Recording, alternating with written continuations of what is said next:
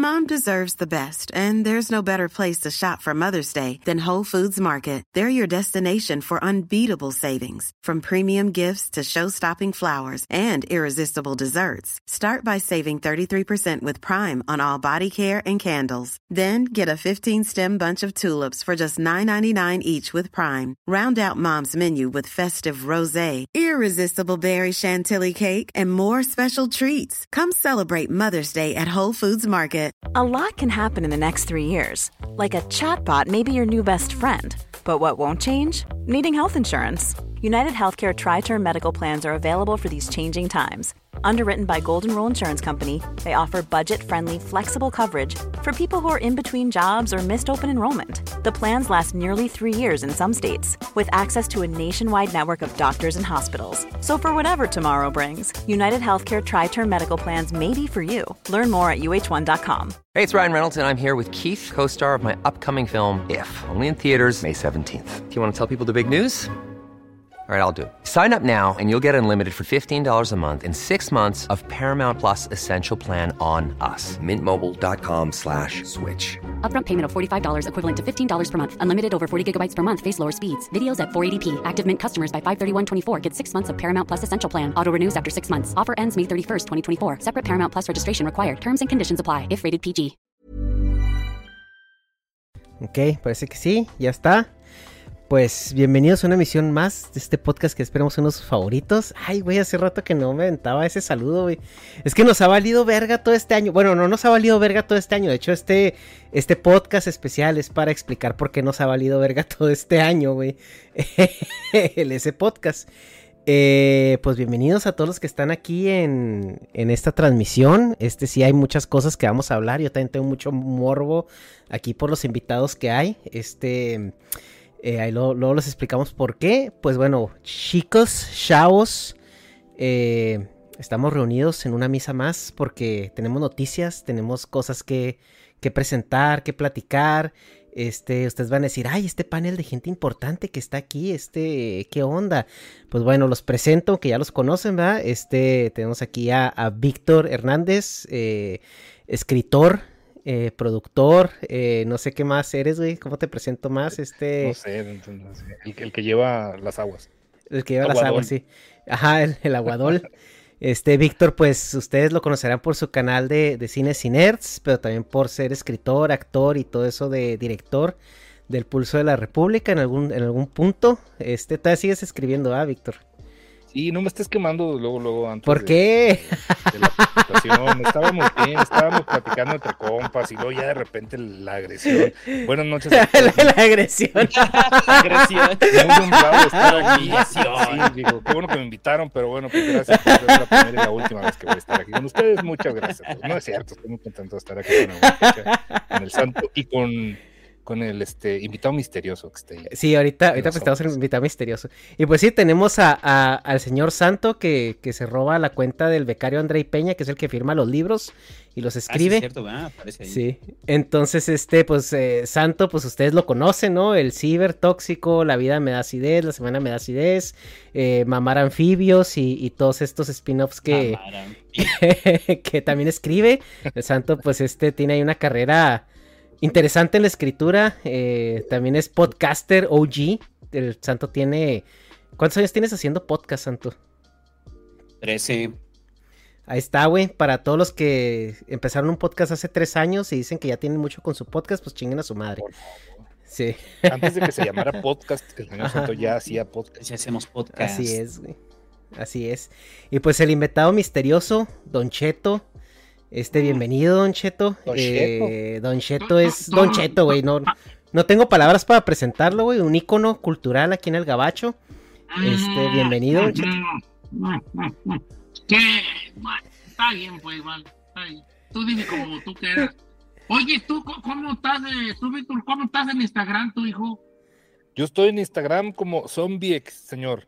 Pero, ¿sí le sabe? Sí, soy un perro para el Instagram. No, hombre. Sí, Don Cheto le, le, mueve, ¿eh?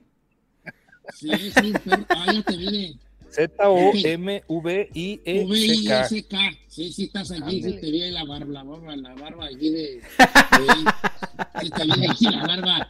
Este, Ahí muchachos, para cuando, cuando se le ofrezca, Don Cheto, ya sabe. Sí, la mera neta, me la ando que dejando que dejar, que me la han querido dejar que pero ya le cayó una vez, dale, parece Santo Claus, mejor así me la dijo, sí, sí, mejor así da estoy, compartiendo el, estoy compartiendo el, el, el, el, el- el- este en mis, en mi, ¿cómo se llama? En mis, ese, en mis, en mis historias para que la raza eh, se conecte. Eh, nomás que como no le sé muy bien, este, ya me perdí de postearle, ah no, aquí está ya, aquí eh, como Cherlin le pongo, ¿verdad? Cherlin, ¿verdad? Shirley. exacto. Cher, Cher, Exactamente. Cherlin, Sí.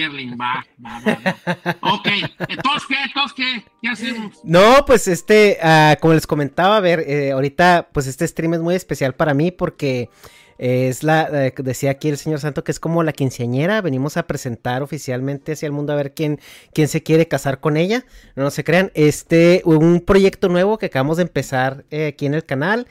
Eh, venimos pues yo a presentárselos y pues invité a estas tres personas a que me acompañaran porque pues ahora sí son personas que admiro mucho, personas que quiero mucho y que me han ayudado a darle forma a este proyecto, ¿no? O sea, por ahí decían que, que este, el primer, el primer episodio de este nuevo proyecto se llama eh, eh, Welcome Home, salió el lunes anterior y pues es el inicio de una saga de podcast aquí en, en el, en el canal que va dirigida pues a los migrantes. El título del proyecto es, es Migrant Tales. Eh, ahí pueden ver pues una combinación, ¿verdad? De, de, de cosas este, mexicanas y, y anglicismos y todo eso que le gusta mucho al santo. Spanglish. Y Spanglish. Y pues este proyecto me tiene muy emocionado porque es algo que eh, como que en cierta manera eh, tenía ya rato queriendo hacer, pero no encontraba cómo estructurarlo, no encontraba pues incluso las herramientas adecuadas para pues escribirlo, editarlo, darle estructura y pues este, este equipo de personas me ayudaron mucho a, a darle esa forma, ¿no? Y a materializarlo. Este estuvo a punto de llamarse este la- las crónicas del gabacho me dan acidez en el pulso, pero este al aire, Al aire, al aire.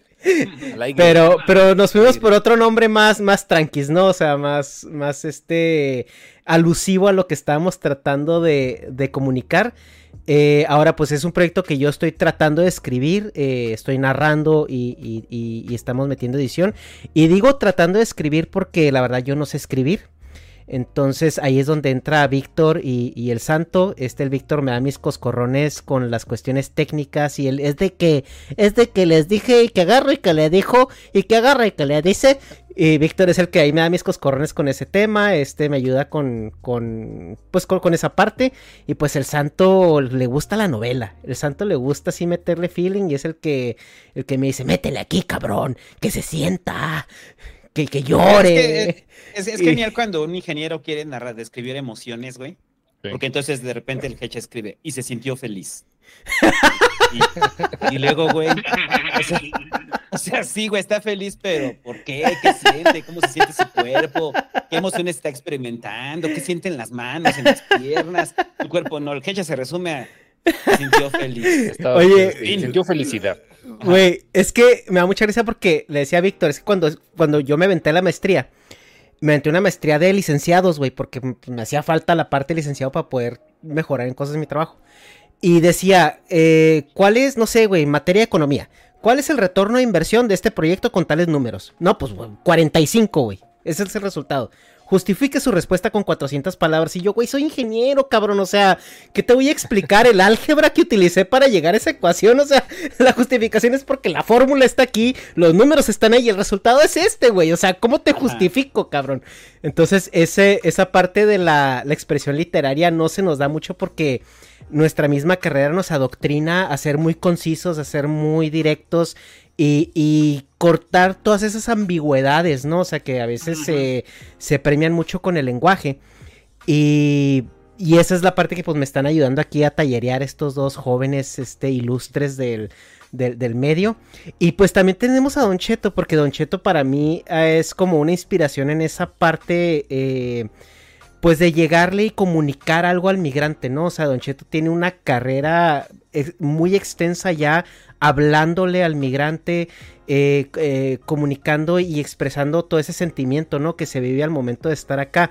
Y, y, a mí me parece como una guía cultural, ¿no? O sea, una guía de cómo conectar con esta gente, cómo hablarle, cómo eh, entender y escuchar, ¿no? A, a esta parte porque Víctor dice que yo soy migrante fifi. Y, y, don, y, sí lo eres. Y, y es algo... Es algo... ¿Verdad es, que sí, don Cheto? es algo, es, es algo, es algo que nunca he negado.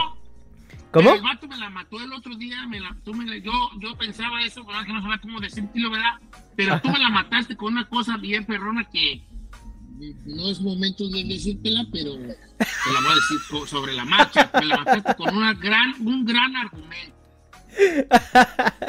Entonces, eh, pues sí, ahí Bueno, el argumento fue que el vato me dijo, porque yo más o menos le comenté algo así sobre el, el episodio número uno, el, el, vato me dijo, sí, este, entiendo que mi historia de migrante es diferente a la de los demás, pero, y luego dijo una frase muy bonita, que no sé si sea de pero no importa, dijo, los migrantes, este, ¿cómo dijiste? Sufrimos de lo mismo, pero algo así era, sufrimos el, de, lo mismo, pero... El, el, migrante, sea cual sea tu, la situación en la que migres, todos sufrimos de lo mismo, pero carecemos de cosas diferentes. Ándale, y ahí dije yo, me voy a callar los hijos porque tú ve perdones. Qué, bueno, qué, bueno, que no salió con un usted sufre en su mansión y yo sufro en los arrabales. ahí sí se hubiera terminado todo. Sí, se, la concedo. Se la, concedo. Sí, la frase estuvo buena. estuvo buena, estuvo buena. Ya dije yo, está bien, se la voy a dar por buena. Ajá, entonces, eh, o sea, justamente a esto va un poquito orientado, ¿no? O sea, el proyecto, eh, porque hay, hay muchas maneras de emigrar, o sea, eh, también platicaba con otra persona que se ha dedicado mucho al, estudio del, migrante, Kira Sensei, y dice también él que él siempre se ha quejado de algo que se omite mucho el estudio de, de la perspectiva del migrante con recursos, vaya, una manera más elegante de decir migrante fifi. Entonces, eh, y sí es cierto, o sea, porque cuando se cuentan estas historias, muchas veces se cuentan desde la perspectiva de la persona que, que sufrió en su, su, travesía por el desierto, casi se muere, o llegó cargando un compañero muerto, les tiraron de, de, de balazos en la frontera, etcétera, etcétera. Y, se, se, tiende un poquito a deshumanizar o a olvidar a esta persona que pues sí tuvo la oportunidad, ¿no? Y tuvo el privilegio de, de llegar de alguna otra manera eh, un poco más tranquila, ¿no? A, a, su, a su, travesía. Eh, pero por eso, o sea, lo que yo trato de, de expresar en, eh, o lo que voy a tratar de expresar en este, en este trabajo es justamente que la parte emocional. A ver, déjenme nomás checar aquí la consola porque me están diciendo que yo me oigo mucho. A ver, déjenme le bajo. ¿Ya? A ver ahí, sí. Entonces, ese es el, ese es el tema, ¿no? O sea, estamos, o sea yo trato de, de, expresar más la parte de, del sentimiento, la parte emocional, o sea, que, que, vive una persona al estar alejado de su familia, al estar alejado de sus raíces, momentos cruciales, ¿no? O sea, de realización, o sea, cuando te das cuenta que ya no hay vuelta atrás, cuando empiezas a, a, a regresar a, tu, a tu lugar que considerabas tu hogar y ya es todo menos tu hogar y ya empiezas a extrañar tu, tu cama acá donde, donde estás viviendo y, y, de repente te empiezas a hacer eh, preguntas muy existenciales, ¿no? O sea, de, de, de, muy particulares de esta dualidad que ya empiezas a experimentar como individuo y, esta identidad que se castiga mucho en los dos lugares, ¿no? O sea, porque al final eres, eres de los dos lados, pero no perteneces a ningún lado y es un concepto un poquito difícil de verbalizar, ¿no? De entender. Ahí no sé, este, por ejemplo, eh, Don Cheto, ahí en su, en su experiencia, no sé si, si le ha pasado, Don Cheto, que pues te extraña el rancho y todo, y de repente va al rancho y, y se da cuenta que no estaba tan cómodo como lo recordaba. No, pues yo, y es una situación que yo lo platico con, con allegados y en algún momento también en el, en el programa que digo, este, debemos de dejar de romantizar esa cuestión de, de, de, lo, de, lo, de esa historia que vivimos en ese lugar donde creemos que todavía, que fuimos felices creemos que todavía vamos a ser felices. Entonces, hay un golpe muy grande cuando tú regresas a tu pueblo después de 5, 10, 15, 20, 30 o 40 años y donde tú tienes tu imagen de tu pueblito, de las casitas, y llegas allí, ya no te conoce nadie, ya las calles están diferentes, están empavimentadas, la chocita que estaba en la esquina ya es un casonón de dos pisos, hay gente nueva, ya la gente que conociste ya se murió, la mayoría de las personas.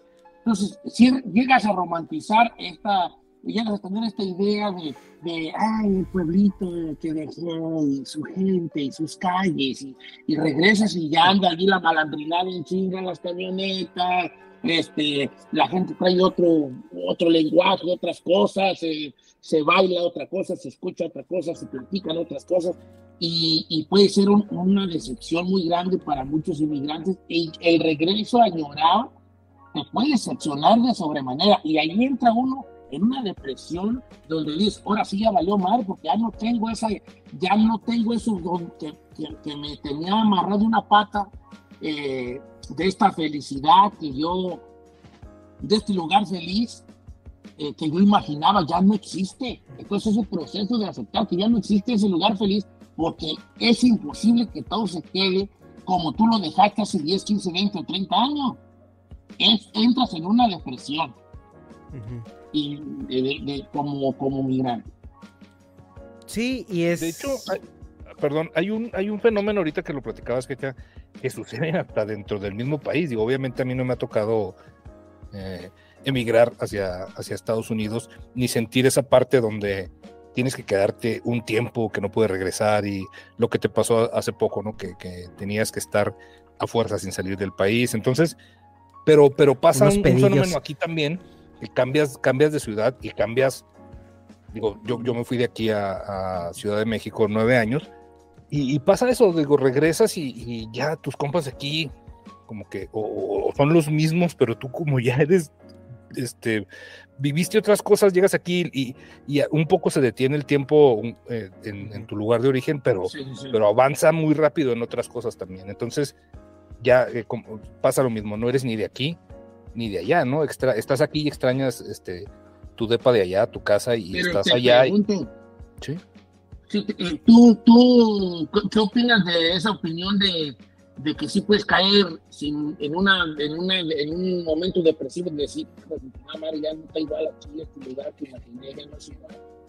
No, este, porque pues te, te empiezas a, no sé si es despersonalizar, pero sí despatriar, no sé cómo decirlo porque ya, pues, ya, no, te, ya, no te, ya no te asumes de allí, ya no te ves en un futuro allí totalmente.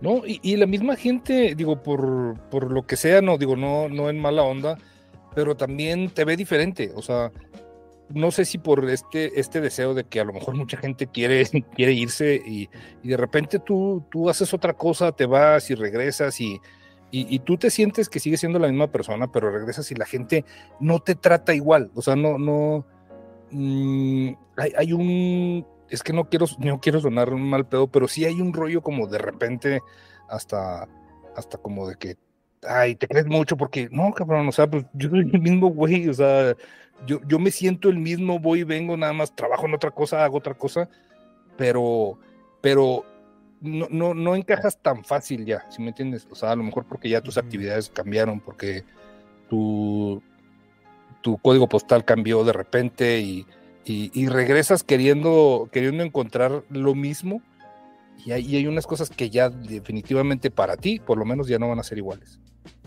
Yo, yo lo entiendo como un duelo. O sea, sí es, es, eso, es un proceso de duelo. Y también la, la idealización del lugar, eh, del retorno al lugar mágico donde eran felices.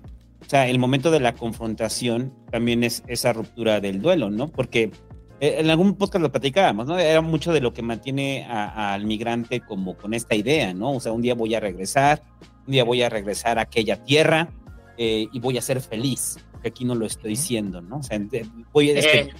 estoy poniendo pausa a la felicidad, ¿no? Para continuarla después, cuando ya tenga dinero, cuando tenga un mejor trabajo y demás. Entonces, lo que decía Don Cheto hace rato es eso, o sea, es la ruptura de eso cuando ya lo confrontas y cuando regresas y dices, ya no tengo nada que regresar, ya no tengo, o sea, toda mi idea y mi idealización de mi pueblito mágico, este, no existe, solamente existía en mi cabeza, ¿no? Solamente existía como una fantasía.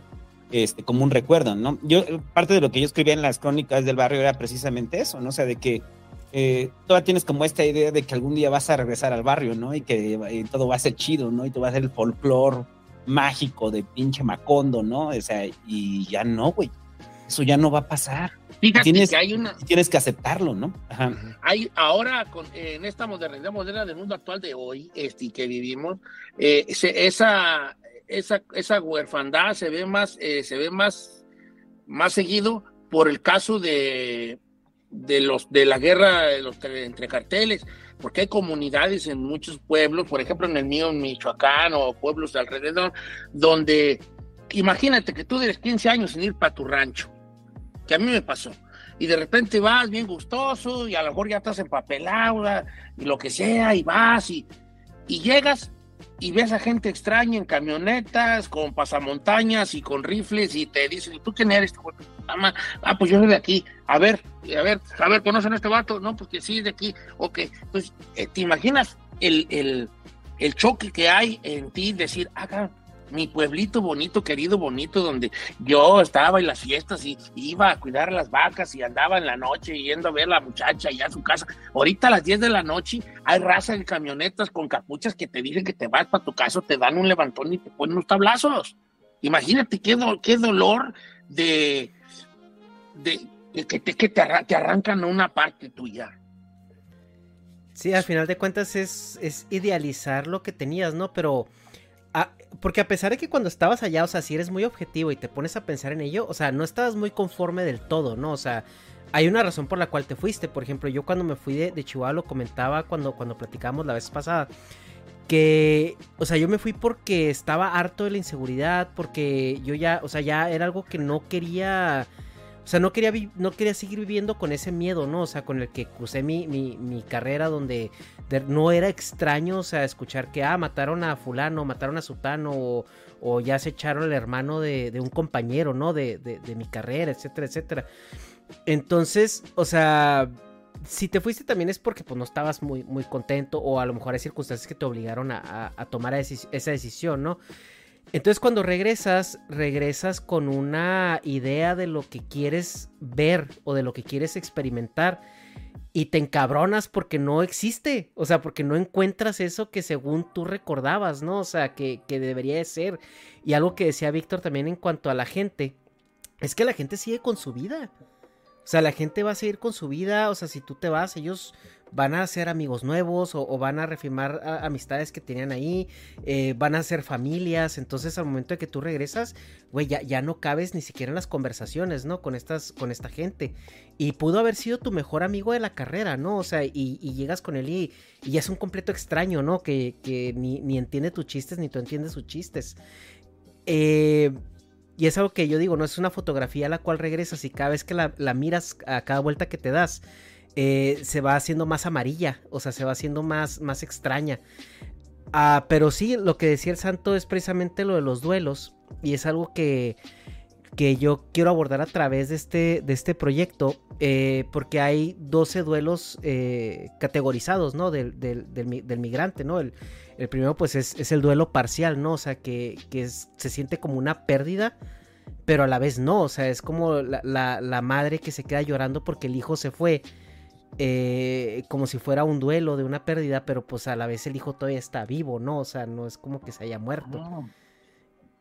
Eh, y, y- y, pues a través de ello, ¿no? O sea, que se sufre ta- también de los dos lados, porque también se habla mucho, pues, de lo que sufre el migrante, lo que sufre en- al estar alejado de su tierra y todo, pero también a veces, pocas veces se habla de los que se quedan, ¿no? O sea, del duelo de la gente que se queda, pues, con la esperanza de volver a, reunirse, ¿no? Con, con, esa, con ese ser querido, ¿no? Que se fue eh, pues el, lugar de la, el- el duelo también de las fases, ¿no? Que son las fases del migrante, que hablamos que es este, las cuatro fases documentadas, ¿no? Que es la fase 1 de, de que estás emocionado por la aventura, la fase 2 de que todo te caga, y luego la fase 3 de que todo te caga, pero ya convives con ello, y la fase 4 de que pues ya, o sea, ya te acostumbraste, ¿no?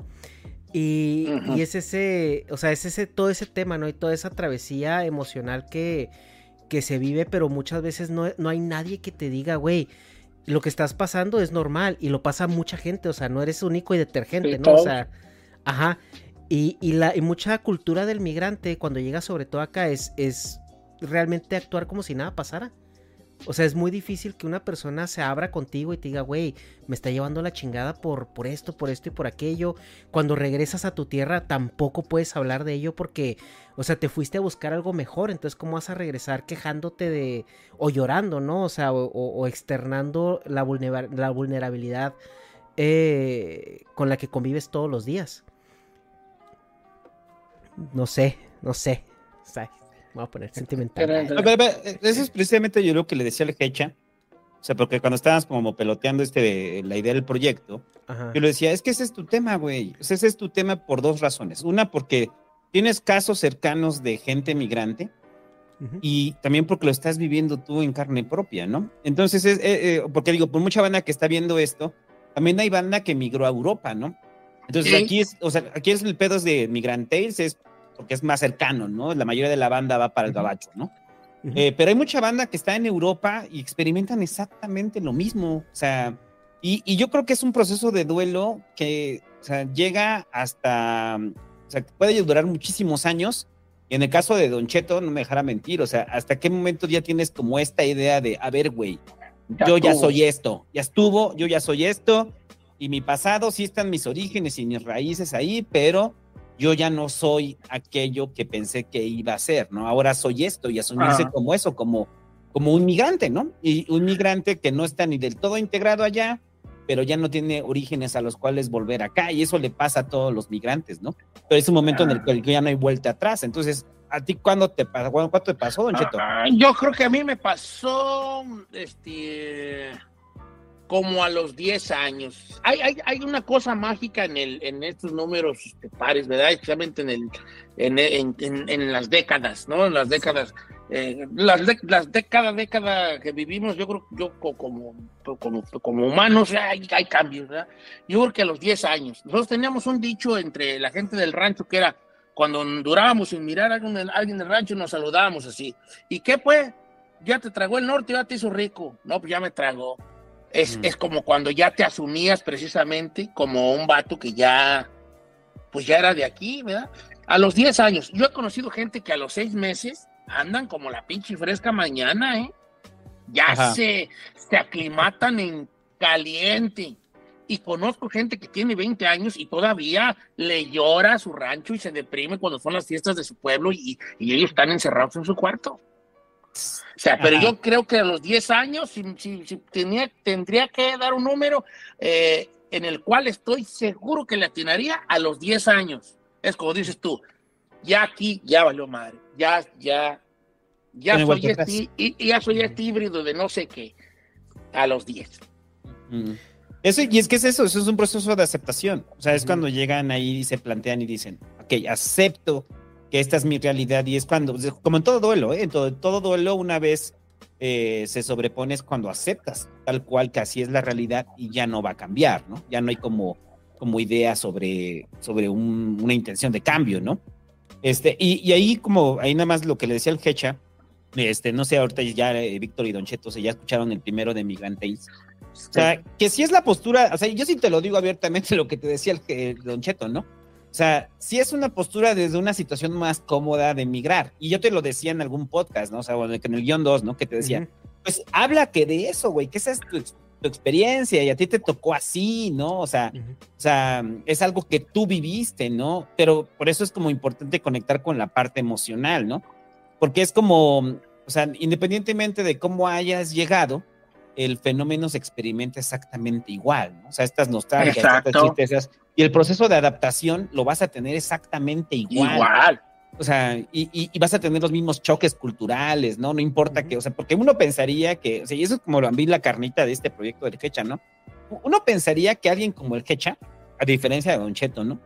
Este, o sea, que alguien como el Hecha que llega en una postura más de privilegio, güey, que llega y dice, no hay pedo, vienes con, con carrera, te vas a dedicar a lo que estudiaste, o sea, y, y- y al- y alguien llega y te dice, no mames, güey, o sea, y aún así te sientes triste y aún así te deprimes. Ajá. o sea, entonces dice, sí, güey, aún así se siente, una, aún así se deprime, aún así se pone mal, Entonces quiere decir que hay una sensación universal del migrante que no importa en qué grado estés, o sea, la vas a experimentar y eso es como lo chido, ¿no? O sea, lo chido es darte cuenta de eso, porque mucha gente puede tener como esta idea de que si se preparan bien cabrón, o sea, llegan y, y, y ya, todo está bien, ¿no? Y viven chingón y no pasa nada. Y a mí me llamaba la atención mucho en la película de Bardo, ¿no? De Iñárritu.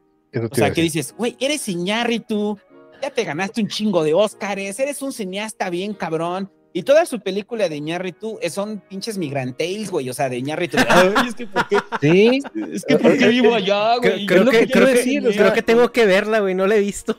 ¿No lo has ¿Has visto? visto Bardo? No la he visto. Justo, justo André dio en el punto de que, o sea, Iñárritu hizo Bardo y tú estás haciendo Migrant Tales. O sea, cada quien va a sacar su, su Ajá. historia. Ajá. No todo, no todo tiene que ser, eh, No. híjole, es que eh, atravesé y se me murieron tres personas en, en el desierto de Arizona y, No. y luego nos salió un gringo con una escopeta y mató a otro. Entonces, no todo tiene que ser eso. Al final de cuentas, al final de cuentas siempre, pero todos, todos llegan al mismo punto, ¿no? Todos llegan al mismo 100%. punto de que- De hecho, si nos ponemos en ese aspecto, este, siempre hay una historia peor que otra. O sea, Claro. yo, échame cuenta la de él. Y yo digo, ah, te la mato con la mía. Y luego viene un primo mío y me dice, te la mato con la mía. Y luego viene otro vato de El Salvador y dice, no, vos, que te la mato con la mía, vos. Y luego viene otro vato de Honduras y dice, no, vos, te la mato con la mía. Y, y así sucesivamente, o sea, hay, no, no podemos entrar en ese jueguito. Y te cuento, si entramos en ese jueguito, la mayoría de personas, entramos en ese de, ah, ese güey llegó en visao, hasta los miramos como no le sufrieron nada, porque el mexicano tiene esta cosa de que a huevo tenemos que sufrir, pa. tenemos como eso muy arraigado gracias a la, a la, a la, a la La religión, religión, probablemente, pero, eso de que Ajá. tenemos que sufrir para merecerlo es una cosa muy mexicana ese jale. Sí, y yo me Claro. acuerdo que sí era como muchas veces era la, la competición de quién, quién sufrió más, ¿no? O sea, eh, luego llegó el esquizo y le dio en la madre a todo mundo, pero el, el- el punto es de que a mí me tocó convivir con, con muchas personas que venían de, de, pues de, de distintos eh, pues backgrounds, ¿no? O sea, con historiales diferentes por la, por la comunidad que yo hice, porque yo me acerqué a una iglesia en ese entonces, ¿no? Eh, porque pues llegas y no hayas dónde hacer comunidad, güey. O sea, realmente estás completamente alienado de la situación. Y si... En un bar, como en una iglesia, hombre. No, güey, es que luego déjame te explico cómo es en los bares, güey. En los bares no haces amigos aquí. El punto es de que el. Te digo, porque sí hacía, sí hice amigos, o sea, en la zona donde llegué, pues sí tuve la fortuna de llegar a un trabajo donde eh, más o menos el promedio de edad andaba por ahí más o menos, hicimos amigos, pero güey, cuando empiezas a extrañar la conversación en español, cuando empiezas a extrañar eh, gente que entienda, o sea, afina tus sentimientos o a tu forma de ver el mundo, a tu idiosincrasia, ¿no? Que te recuerden a tu casa, güey, sobre todo. Eh, empiezas a buscar ese tipo de comunidades y pues acá en Estados Unidos la más a la mano que hay es la iglesia, güey. O sea, ahí vas a encontrar mucha gente más afín y te empiezas a dar cuenta de la historia de la gente, güey. Entonces sí hay muchas cosas que estoy retratando en, en estos guiones que no son experiencias propias o que yo las viví, pero que sí las conocí a través de ellos. O sea, que sí vi cómo ellos veían el mundo o cómo veían la migración desde su punto de vista y también viniendo de, de un pueblo diferente o de un contexto social diferente al que yo venía, ¿no? Eh, y fue muy educativo y también como muy, eh, ¿cómo se dice? Como, como que me aterrizó mucho, ¿no? También para entender el privilegio en el que yo iba, ¿no? O sea, en la situación. Dilo en inglés. Era como muy, muy, muy, muy, creativo, a creativo aquí podcast. eh, sí, ándale. Overwhelming. Es que, es que, es, es que ver. sí, es que es, Es muy overwhelming. era- es, es que, para que sepa, no, güey, Roberto, es que que, es que es una, es que es una experiencia, es una experiencia muy intersubjetiva, güey, intrínseca del migrante, güey. Entonces, Intersubjetivo, Sí. no, no, era como muy. Era como muy humbling, así muy como, ah, uh, te, te, te humil- te humildizaba, ¿no? Así. No, Pues no, güey, es que no, o sea, no, ¿cómo, cómo dices eso, güey? Ah, Justamente lo digo, güey, o sea, es que cómo, o sea, te empiezas a adoptar partes del idioma, porque también, güey, el, el mismo contexto te obliga a, güey, o sea, si tú, yo en mi trabajo, Ah, sí, sí. sí. si llegaba con personas y decía, güey, o sea, por ejemplo, siendo ingeniero, y le decías a un operador, güey, revisa el, el molde, que no esté, esté goteando, que no tenga fugas, revisa que no esté cuarteado, revisa esto y aquello, y después se te quedan viendo así como que, ¿qué pedo, güey? ¿Qué me estás pidiendo? güey, pues ve, ve por el tool, chécate que no esté liqueando, a ver si no está craqueado y luego ya lo montas en el, en, en- en el machine y dices, ah, ok, va, y te entendían ya, güey. Entonces, eso mismo, o sea, el mismo contexto te va forzando a irte adaptando, güey, porque el lenguaje, o sea, yo sé que el santo es un intelectual purista, güey, que le, le, le caga, Cálmate. le cagan este, mis pochismos, pero... No me cagan. o sea, Víctor también, pero Víctor es de frontera, entonces Víctor dice lonchar, pushar y, y otras cosas este desde, desde niños. Ajá. Te escribió para atrás, te escribió Te para escribo para atrás. atrás, güey. Este, eh, pero, pero se nos olvida que al final de cuentas el objetivo principal del lenguaje es comunicar. Ah, y, sí, y no. la, y mientras más eh, claro y eficiente seas en tu comunicación, eh, pues más se te premia, ¿no? O sea, porque haces las cosas eh, de una manera más rápida, pues. A ver, a ver, mi crítica sobre los pochismos, bueno, ni siquiera los pochismos, los anglicismos en la conversación tradicional, sobre todo es al chilango y es aquí en la Ciudad de México y a las clases medias, güey, que utilizan el anglicismo como un asunto de distinción de clase. Ajá. O sea, es Sí, eso, es- sí, es- sí. o sea, utilizo el anglicismo para distinguir y decir, ah, yo sí sé inglés, naco de mierda, ¿no? O sea, el, el- y es cuando dices, el inglés es una herramienta nada más. Entonces, al reinicio, cuando estábamos hablando del, del título de, de Migrant Tales, o sea, yo les decía, pues para mí el Spanglish es una cosa maravillosa, cabrón. O sea, yo no sé en qué momento vamos a llegar a un sincretismo muy chido, pero lo entiendes en la dinámica en la frontera y lo entiendes en la dinámica de ustedes que son migrantes. Y es cuando dices, ah, ok, está chingón. Pero de repente encuentras a un- una bola de tarados aquí en la Condesa hablando un pinche Spanglish, güey, y que dices, o sea, no mames, cabrón. O sea, por lo menos Ahí si- viven, güey. si eres gringo, güey, estaría chido, güey. O sea, porque ya hay un chingo de gringos ahí, ¿no?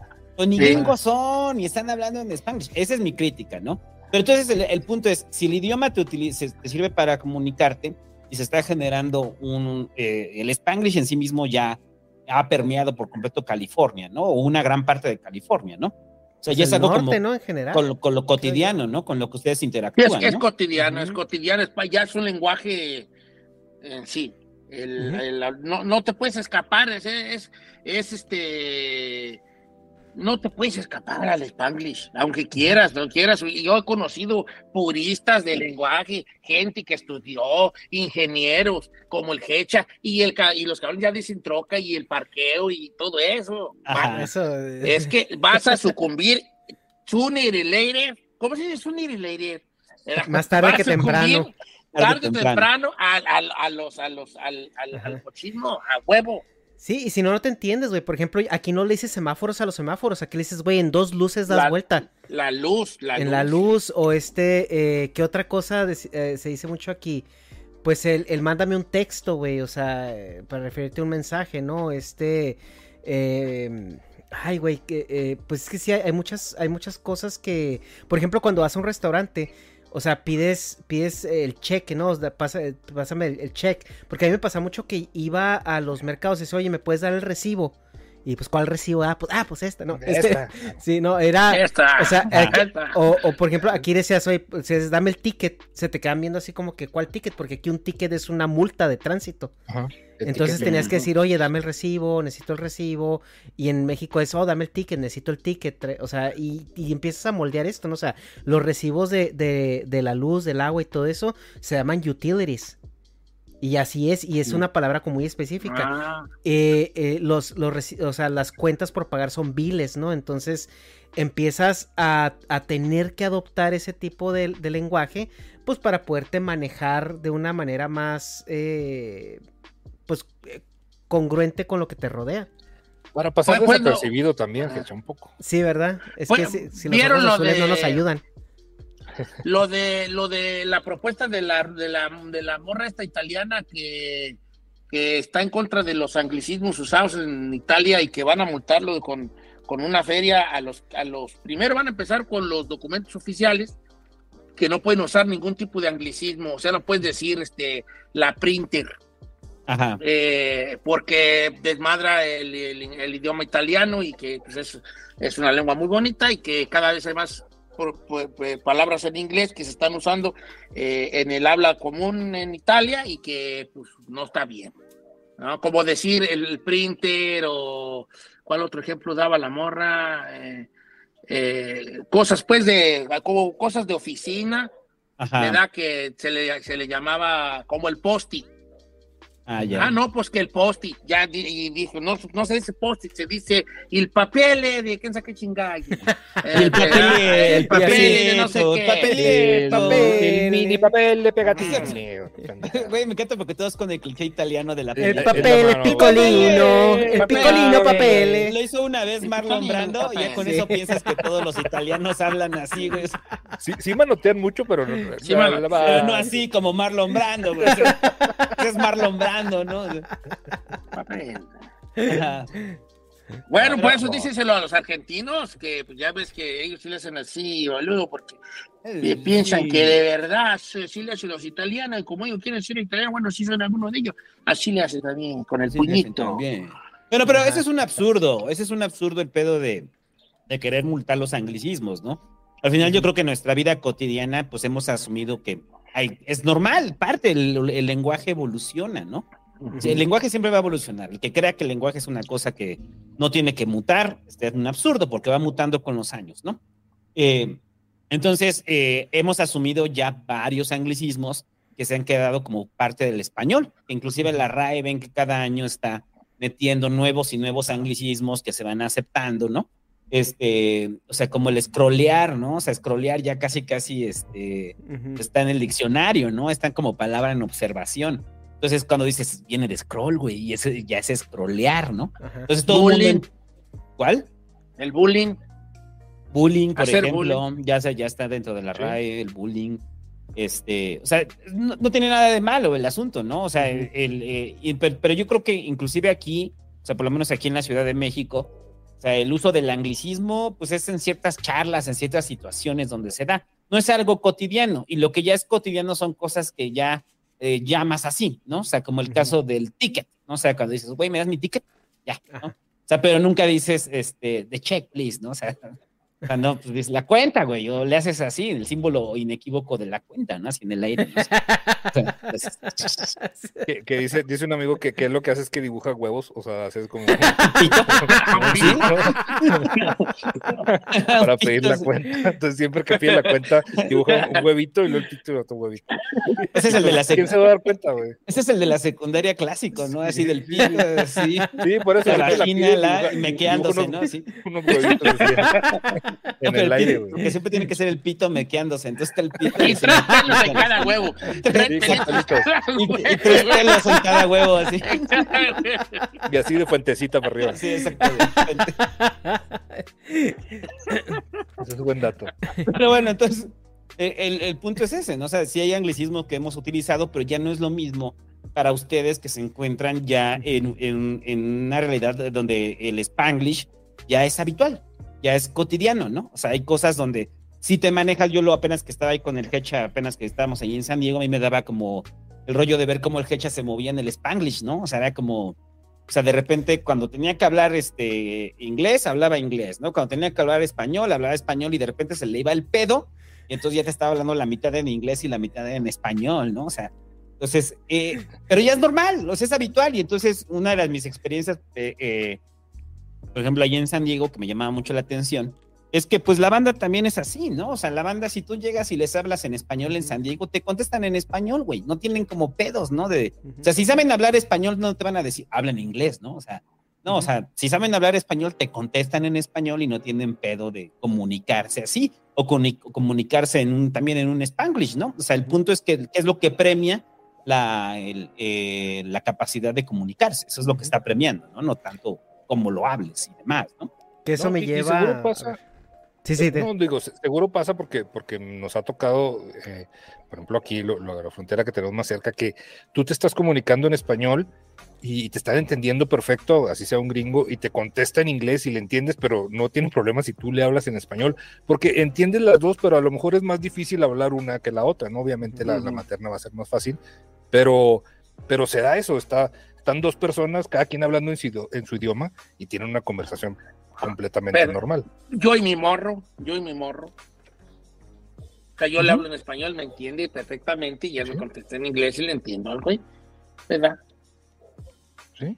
Sí, que eso es eh, justamente el otro punto eh, siguiente que tengo aquí en la lista, la ciudad fronteriza y el choque cultural, porque, o sea, por ejemplo, eh, cuando, cuando me fui yo a Estados Unidos, o sea, no sufrí tanto como el choque cultural en términos de consumo o, o consumo de, pues, de, sí, o sea, de cultura, porque al, al, ser fronterizos como que ya traes como un beta testing, ¿no, eh, Víctor? De, de, más o menos qué, qué, esperar en Estados Unidos. La injerencia cultural también sí. es más fuerte. O sea, la televisión, el, el, eh, la música, lo que consumes es, es más, este, pues sí, o sea, es, pues, tienen, tienes acceso más fácil a lo americano. Eh, Don Cheto, ¿a usted cómo le fue cuando llegó a, a, Estados Unidos? ¿Sí, sí fue así un qué pedo? ¿Dónde llegué? ¿O, o, o qué, qué, tanto, sí. qué tanto le choqueó esa parte? Qué bonito oh. está esto. No, yo llegué a un lugar bonito, fíjate. Porque mis familiares vivían en un lugar más o menos. Uh -huh. Y yo hasta dije, ay, joder, está bonito aquí todo. ¿verdad? Pero ya después conocí otros barrios. Eh, este, yo, a mí me dejaron en una gasolinera. Cuando me dejó el coyote, me dejó en una gasolinera. Y ahí fueron por mí en una bicla, recogían en una bicla. Y entonces, entonces yo me fui en la bicla, este, en la baica, ¿verdad? Y, y dije, no, está re bonito aquí, toda madre aquí. Pero ya después ya empecé a vivir en otro lado y dije, ay, está re feo. Este, está re... Yo tengo sobrinos que me venían a visitar. Yo vivía en la ciudad de Campton, California, que es un barrio bravo, Campton. Sí, eh, sí, sí. Eh, muy barrio, muy barrio, muy bravo, Campton, y, y, de clase, pues, de clase, pues, pues baja, ¿no? De, de la gente que vive allí, la, en su mayoría. Eh, son barrios, son proyectos. Los proyectos son otro, otro pochismo, anglicismo ahí, lo que se le llama project, que son como vivienda subsidiada. Uh -huh. Entonces, pues vive gente de, de bajo recursos que no pueden pagar una renta normal y viven son departamentos, como lo que vendrían como un tipo como Infona, más o menos como el Infona, ¿no? Y allí vive la raza y, y yo tenía sobrinos que venían a visitarme, a quedarse conmigo y decían, ay, tío, está re feo aquí. Pues claro, salías a la calle y mirabas una bola de afroamericanos allí, luego pasaban unos cholos y, y no me explico, o sea... Es, es de esos sí, barrios, güey, sí, de como... Así de como película cuando vas manejando y empiezan a levantarse así, así de los homes o los negritos, güey. Así es, sí. Los es negritos, como, como la de. Sí. Como la de. Yo vivía donde, ¿sabes cuál? ¿Dónde vivía yo? Donde, sí, la película de. Ven un carro que no es, güey, así nomás empiezan a levantar, güey, de los porches. La de Denzel Washington, la de Denzel Washington, la de Training Day, allí, allí, ah, okay. allí. Allí era, allí era donde yo vivía. Entonces, este sí es un choque cultural de cállate. ¿Te imaginas? Yo lo platiqué en el, en el, en el Migala de la, por, por si alguna gente escuchó el Migala de, de la inmigración, me voy a repetir, pero yo siempre me estoy repitiendo. Eh, imagínate que yo venía de un rancho donde me bañaba jicarazos y para mí el choque de que podía yo, que yo nomás le podía abrir a una llavecita y salía agua calientita. A la hora no, que quisieras. No, yo, me quería bañar sí. todos los días todos sí. los días, todo el día, porque allá era con agua fría, con agua puesta como estaba el tiempo, o Ajá. en su defecto, tenía que poner leña en el fogón, poner una, una, una, todavía recuerdo perfectamente, una cubeta de metal que había toda tiznada, porque allí mi jefa hacía el nistamal, y tenía que poner el agua ahí y esperar a que se calentara, después vaciarla, vertir, vertirla en una tina, y mediarla con agua fría y luego a veces se te pasaba de agua fría y ya quedaba fría la perra agua y te tenías que bailar, bañar. Se, de, todo lo que esperaste que se calentara ya te quedó otra vez fría porque no supiste mediarla y ni modo. Y de repente aquí llegar y, ay, joder, ay, ay, ay. O ver los freeways, ver tanta, tanta, este, tanta luz. ¿Te acuerdas una película? Creo que fue la primera de Mad, de Mad Max hay una, hay una escena, una escena, no me acuerdo de la película, absolutamente nada, pero esta escena me marcó porque precisamente yo pensé lo mismo. Hay una escena donde le están dando como clases a los niños, en la de Mad Max, en la, la de Mel Gibson. Entonces le enseñan una foto de un freeway. Ajá. Y ellos dicen, el río de luz. Ajá. Eh. Y yo decía, yo miraba el freeway en la noche y decía, esto es como un río, vale, pero de pura luces. Y después sí. vi la película y dije, eso mismo pensé yo que esos morros. No me acuerdo de qué se trata, no recuerdo ni una cosa, escena más de esa película, pero esa frase de El río de luz, dije, eso pensé yo, no se me ha olvidado. Entonces, sí es un choque. Cuando uno viene de pueblo, oh, cállate, hijo. Cállate. Yo cuando, cuando conocí por primera vez la máquina de, de que tú, de que tú te podías, de que era una máquina pequeña. ¿De cuál? Ah, se dejó de ir. A ver, Se, se fue el Don Cheto, ¿no? Sí, sí, sí, sí, sí. Ya, ya, ya. Pero te- La, la máquina, Allá. es que no, no se, no se escuchó. Nos quedamos en la máquina. No, sí, la, la, la máquina que tú podías, este, ah, que había, que esta máquina que tenía diferentes refrescos y que tú nomás ponías el vaso y te salía un chorro Ah, y te ya. quería servir de otra. eh. O sea, pues yo quería vivir allí adentro.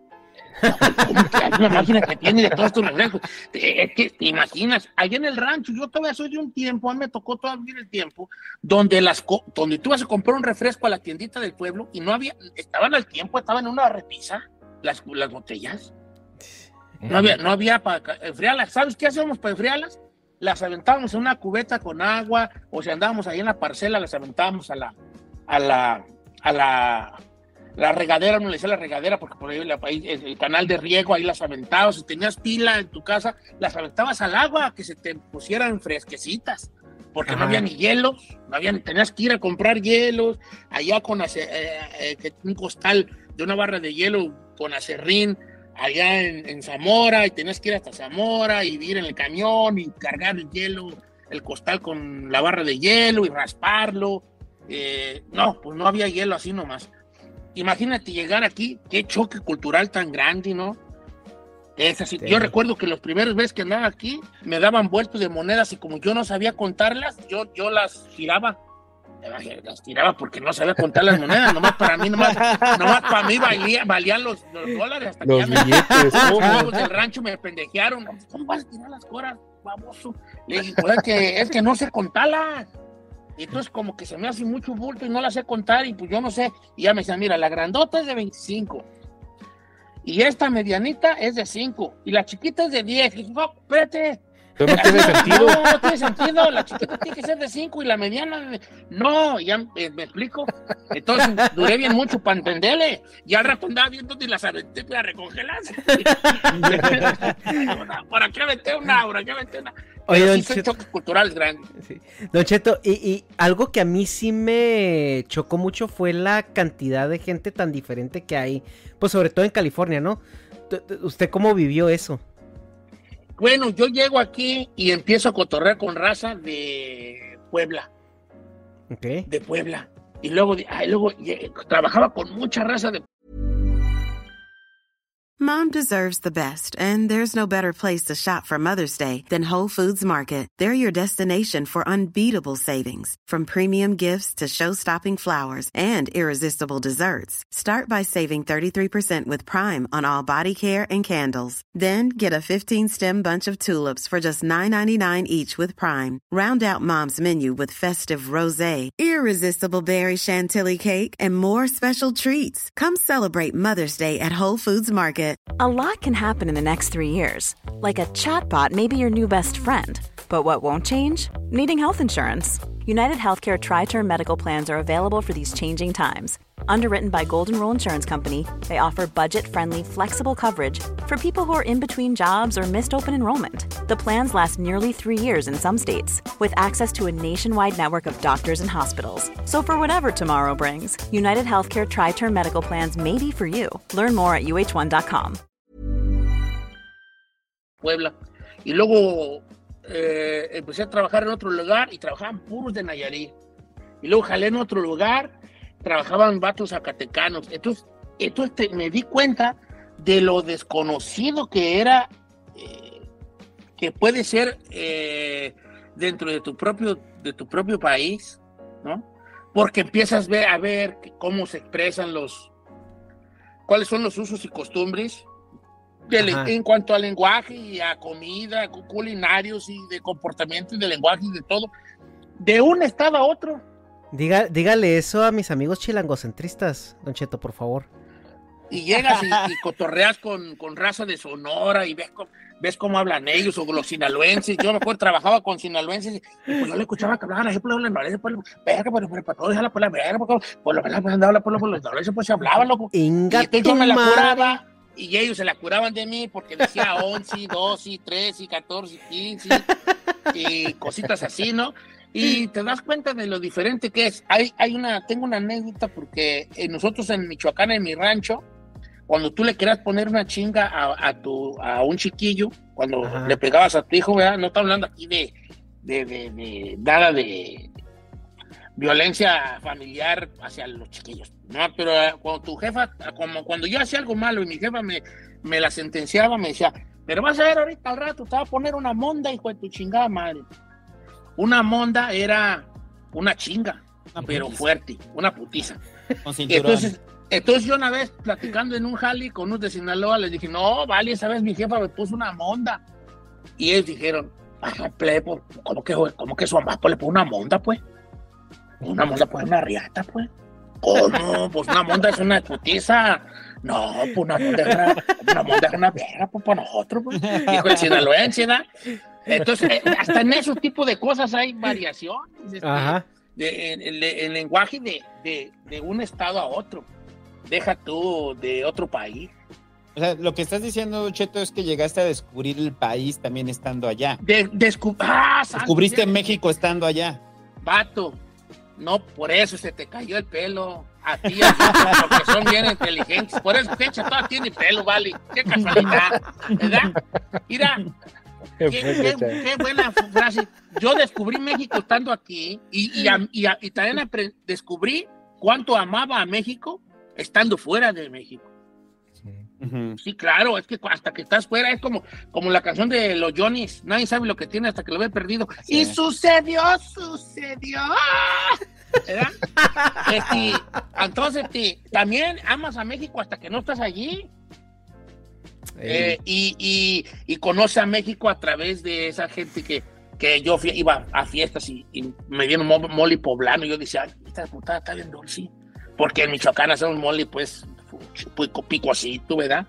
Eh, este, o, o, me daban arroz, este, eh, cuando iba las pupusas, ahí pues, los centroamericanos que tenían las pupusas, o también hacían arroz con frijoles, que también para mí, pues era así como esto, esta vasca de borracho, ¿qué, verdad? Eh, pero sí son cosas, empieza a conocer, empieza a conocer tu, tu país estando fuera de Oiga, Don Cheto, le están mandando un saludo, dice, este, el de, los, el de los burritos Lalos, dice ah, que es zamorano también. Ah, pues saludos a mi compa, este, ¿aquí jala? ¿Dónde jala el de los burritos? No, pues no sé, así, así puso en los comentarios, dice, saludos a Don Cheto. Oh, pues, saludos, hijo. ¿Dónde estás? Pues para acá te, acá te. Por unos burritos. acá te, por unos burros. Sí, sí, sí. ¿Qué más, qué más quieren que eh, platicar? ah, no, pero bueno, pues- ahí, lo que perdón, perdón, Cacha, lo que te interrumpa. Ahí lo que, que, lo, o sea, ¿cuál es, ya ahora sí entrándole como, como el autor que presenta su obra? O sea, o ¿qué es lo que esperas con, con Migrant güey? O sea, porque digo, ya hablaste, ya hablamos de la parte técnica, estamos hablando como de el panorama general del migrante, pero tú como alguien que va a estar haciendo este podcast, cuál es el, cuál es el formato, cuál es la idea, porque mucha banda como que no tiene claridad, ¿no? De que va a ser secuenciado, va a haber entrevistas, a ver, cuáles son los temas, es una guía. Si yo escucho Migrantel, ya me puedo ir al gabacho sin pedos. Tú piensas, tú piensas que, soy escritor, ¿verdad? Y que sí, mira, mi obra es de. no. pues, o sea, simplemente es. es, eh, es una terapia. O sea, yo lo veo como una, una terapia grupal, ¿no? O sea, como, a ver, güey, esto es, esto es, o sea, una, una narración basada en experiencias propias y, que, que, yo he visto, he tenido contacto con ellas. Obviamente narrada bonita, o sea, escrita bonita, o sea, eh, que sea agradable para, pues, llevarte, ¿no? En, este, en esta manipulación emocional que hacen los escritores, ¿no? De, de que te sientas identificado con... Sí, que te sientas identificado con, con lo que estás leyendo. Eh, y que sea recreativo, pero que a la vez, o sea, digas, güey, es que eso a mí me pasó. O sea, yo así lo viví, yo así lo sentí. Este.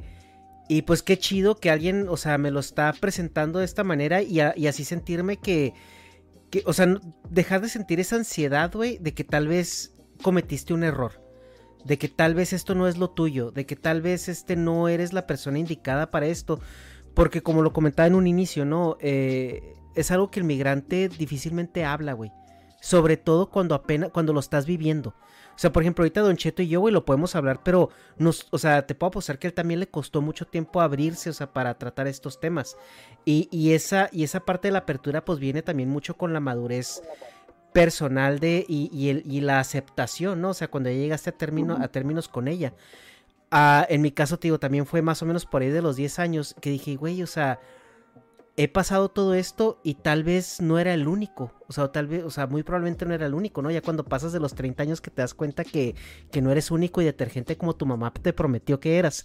Eh, dices, pues así como me sentía yo, pues se sentían un chingo de güeyes con los que conviví, con los que con los que me fui a pistear, güey, con los que incluso tuve de roomies y todo, y jamás hubo un un este un acercamiento de decir, güey, ¿cómo te sientes en respecto a esto? ¿O te has sentido así? ¿O te has sentido allá? ¿O este...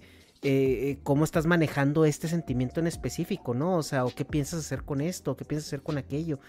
Y, y, siento yo que hace falta mucho esa apertura. Y espero que este proyecto sea una ventana para que la gente se identifique y encuentre como esa, a lo mejor esa, esa palabra de aliento, güey, o esa verbalización de que esto es lo que estás pasando, güey, está culero.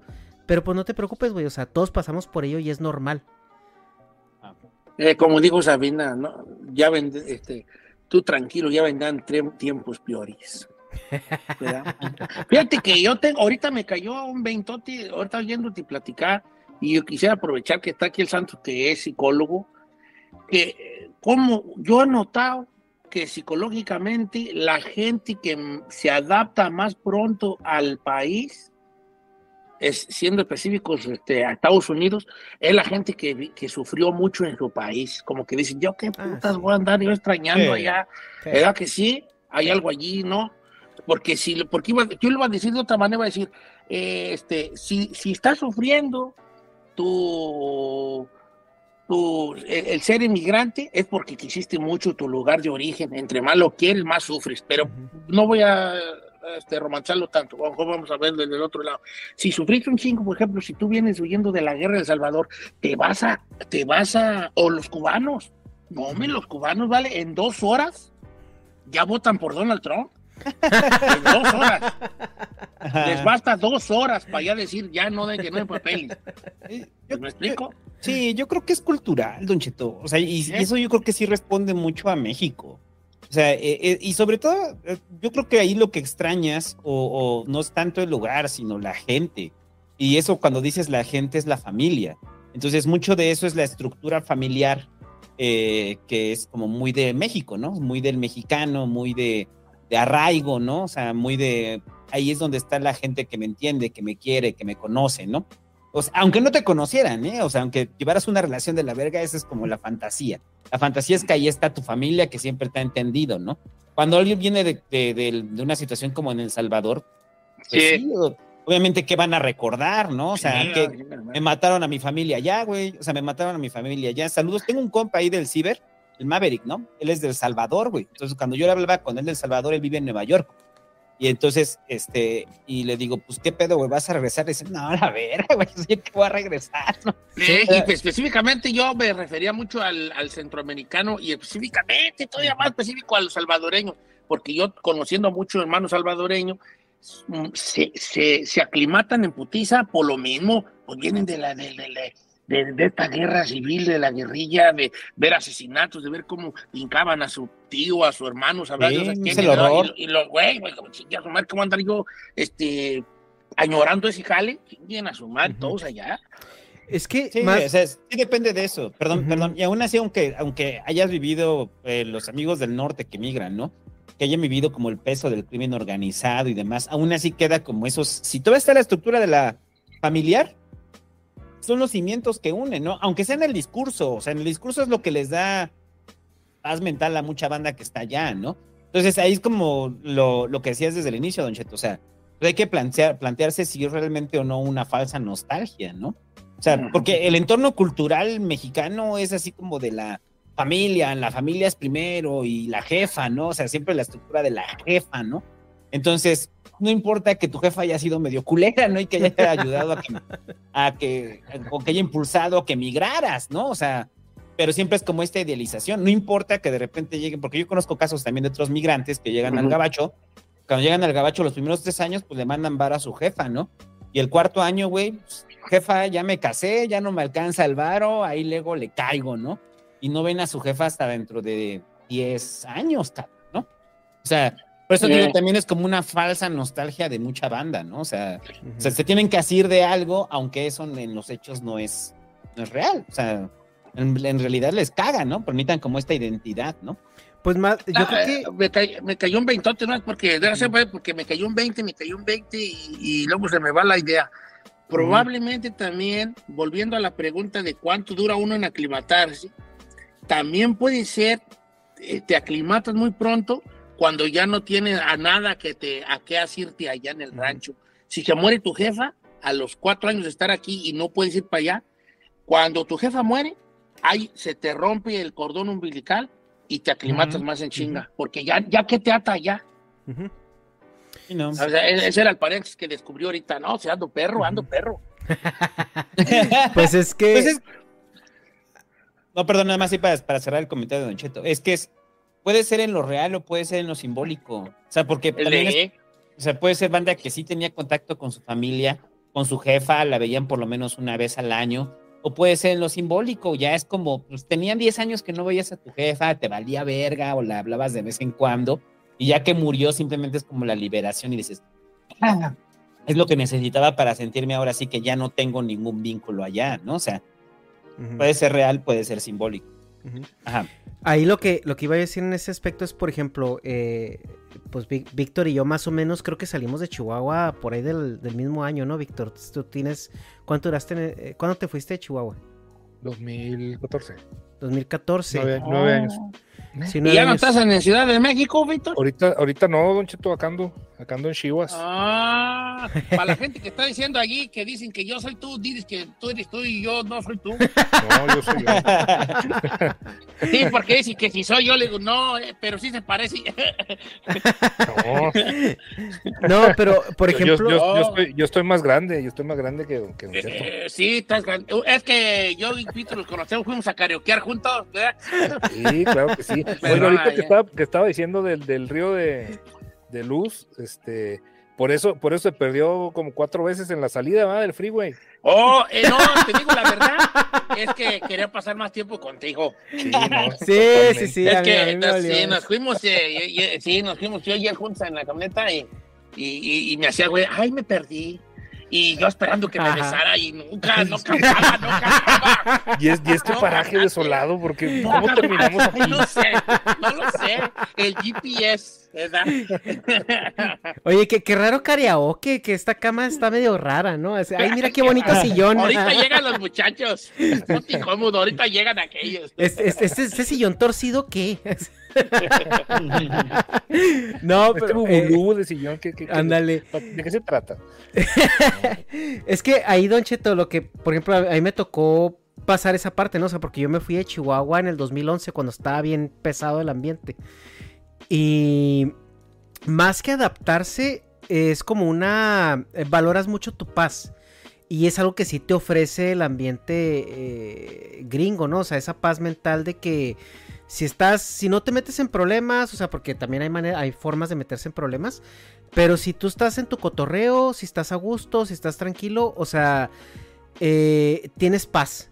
Y eso es algo que, que, que al menos yo valoré mucho. Y pues claro, güey, que al- a los tres días yo ya estaba fascinado, ¿no? Con esa idea. Pero, pero sí queda, o sea, sí queda esa añoranza y ese reproche de por qué no puedo tener esto allá. O sea, ¿por qué me tuve que salir? ¿Por qué tuve que venirme? Y por eso le preguntaba a Víctor, porque eh, pues Víctor se fue en el 2014, ya estaba un poquito más tranquilo el pedo. Pero pues no sé tú cómo te sentiste también cuando saliste al DF, donde el DF pues te presentaba un poco más de seguridad en el aspecto de que pues ahí nomás te tenías que preocupar por, por los por los asaltos, ¿no? Pues no, no que se fueran a balasear ahí a media calle.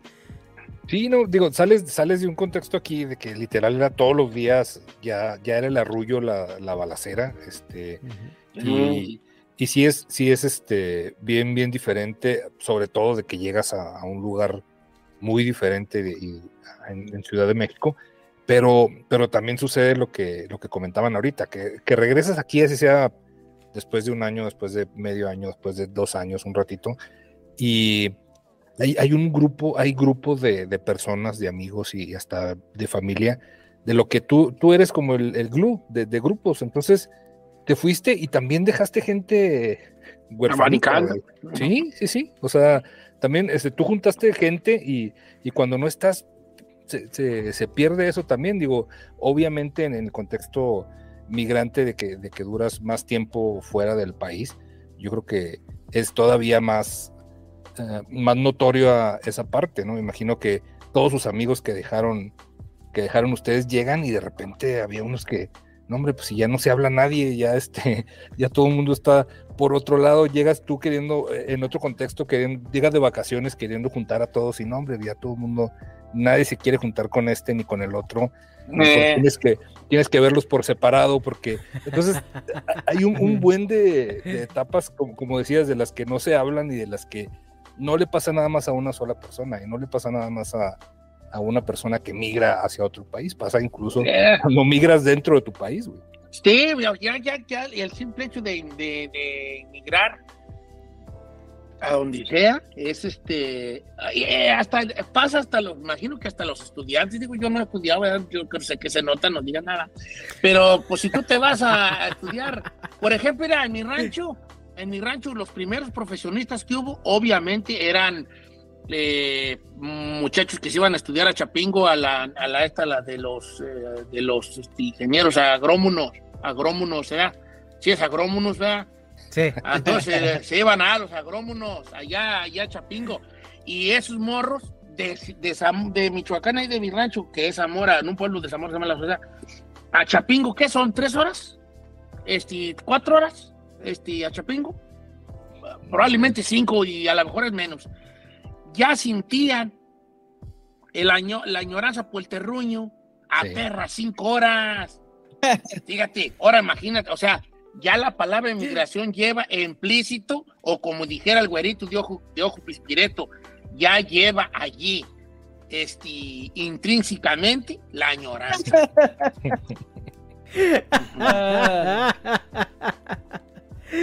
Oye, a ver, algo también que, que, que o sea, que, que platicamos es también la...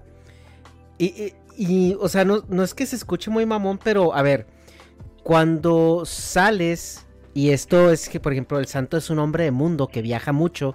Víctor oh, es un hombre. Sí. Víctor es un hombre también que ha salido, que ha conocido otras maneras de pensar y otras formas de ver el mundo. Eh, y que vivió en Ciudad de México, una, una ciudad bastante cosmopolita. Eh, tu, tu, manera de pensar cambia.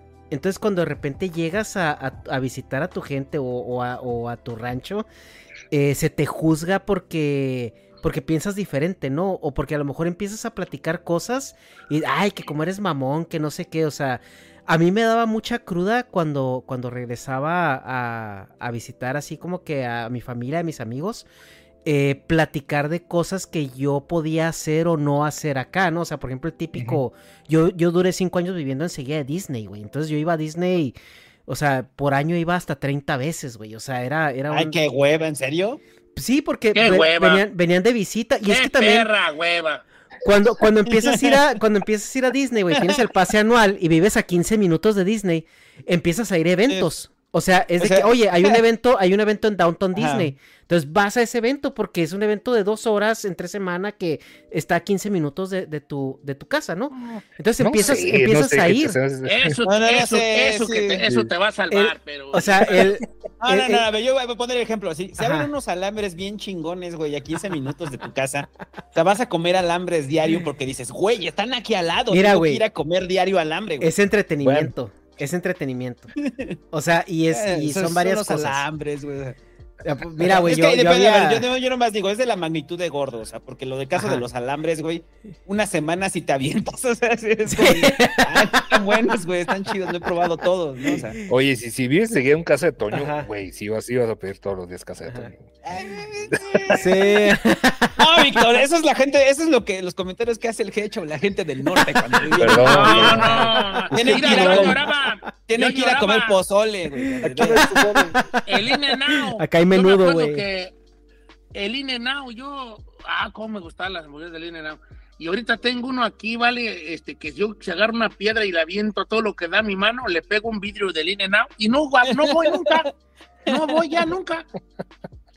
A ver, es que, es que, a ver, Don Cheto, tú conoces, y no es, no es para defenderme, a lo que voy es de que, o sea, pues ibas porque ya estabas ahí cerca y ponle, güey, o sea, está bien.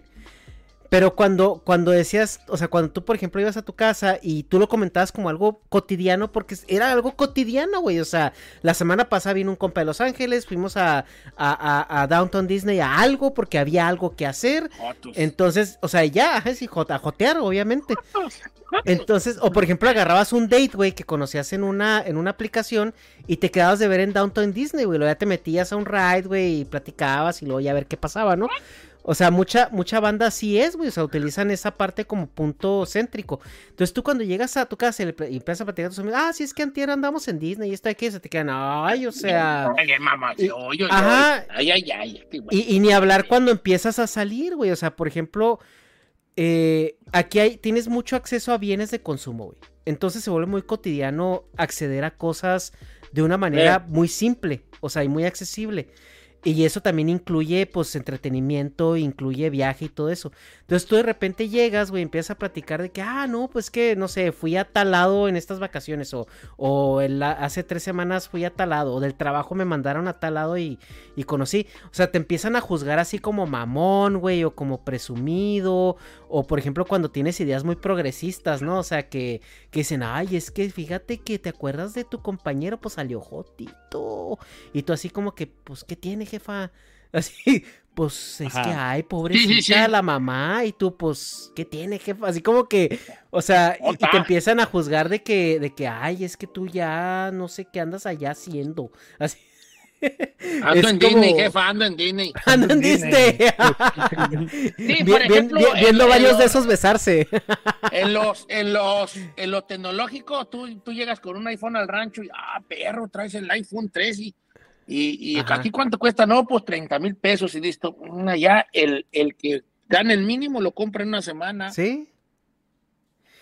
Entonces, eso también te, te vuelves también como tu mismo círculo autóctono te, te empieza a alienar, güey. O sea, porque empiezan como a verte como muy ajeno, o sea, en, en tu forma de pensar, en tu forma de actuar, en tu forma de ver las cosas. Y muchas veces chocas eh, con sus pláticas, ¿no? O sea, eh, y, y te empiezan a acusar, pues, de que, ah, ya eres, ya te crees gringo. O, ah, ya, pues ya se te olvidó que eres de aquí, o ya se te olvidó cómo es aquí. Y al principio sí como que tardas en, en cambiarte el chip, ¿no? O sea, porque yo al principio en, en mis, en mis eh, mid-20s sí me agarraba de repente a la discusión con mis jefes, ¿no? De, de, que, de cosas que según yo estaban bien, pero ellos los veían muy... como que no les, no les cascaba, ¿no? Y, y amigos también que tenía allá. Y ya de repente llega un punto donde, pues ya sabes que estás en el, en el rancho y no, no te vas a pelear por cosas de esas. Pero, pero sí pasa, o sea, no sé, pues, no sé, este, pues Víctor regresando de Ciudad de México a Chihuahua, o sea, con sus ideas de, de ciudad pecadora. Pero güey. es que mi, es Oh. diferente porque mi Disney era el Chopo, güey. Entonces eh, yo, yo literal iba. Yo no esperaba que fuera el. ya aquí porque es cierto, güey. En lugar de. Yo tenía el Chopo ahí a, a cinco estaciones de- del Metrobús, güey. Pues yo todos los sábados iba al Chopo. Me decían, ¿a qué vas al Chopo? Pues, güey, está padre ahí. Es, es- es como Disney. Mm, Pero, es- huele Disney Punk. diferente, güey. El Huele un poco diferente, nada más. Todavía te tocaban los de los de pasaban con de poppers, yumbina. No, los mucha mota, mucha mota, cuánta mota, cuánta Sí. mota. No, todavía están esos. Poppers, poppers, yumbina, yumbina, poppers, poppers. Sí, güey, sales de ahí ya. Unos poppers y yumbina y ya. Buen fin de semana, sí. Us- ¿Usted, Don. Cheto, no, no le tocaba como ese choque de repente con, con, con De- la gente del rancho? Del regreso, Sí, o sea, pues a veces de Sí, sí, repente, ajá, darte cuenta Ah. que ya no, ya no, ya no coincidías tanto con la manera de pensar de, de, de donde venías. No, pues mucho. Y aparte también eso no te ayuda eh, que la gente de, de los pueblos, ya ves que pueblo chico, infierno grande, de ninguna manera estoy hablando mal de mi rancho, yo amo mucho mi rancho, pero, pero era como que la, la misma gente te alineaba, te alienaba. La misma raza se encargaba de decirte a ti. Hay un cartón de Trino que a mí me, me marcó mucho de que era dos personas como en un pueblo y iba pasando alguien como con un muerto con una caja de muerta y, un güey dijo al otro, muy chingones con su muerto. Así, así, son los, así son los pueblos, pues es como cualquier cosa que llegues tú, ya automáticamente te dicen que te crees muy chingón. Si traes tenis chidos, es como, se cree mucho el güey porque trae tenis. Si llegas con camioneta, uh, cállate. Porque por mucho tiempo en los ranchos, todavía hasta la fecha, pero ahorita con la, con la inseguridad pues ya la, bajó en un porcentaje de mínimo el 60 o 70% la raza que iba en ranfla a su rancho. Pero antes era como que un buen norteño tenía que llegar manejando un buen mueble. Aunque sea una vez, pero una camioneta. Entonces ya la más raza decía, si tú llegabas del norte y no llegabas manejando algo, no, no la habías todavía marcado bien. Hasta que llegabas manejando en una ranfla, ya eras un norteño que se respetara. Entonces la raza misma te empieza a alienar, así como, ah, este vato ya no es de aquí, ya, ya escribe mucho. Y luego ya si llegas con tu esposa que resulta que no es de ahí, pues todavía más te empiezan a alienar.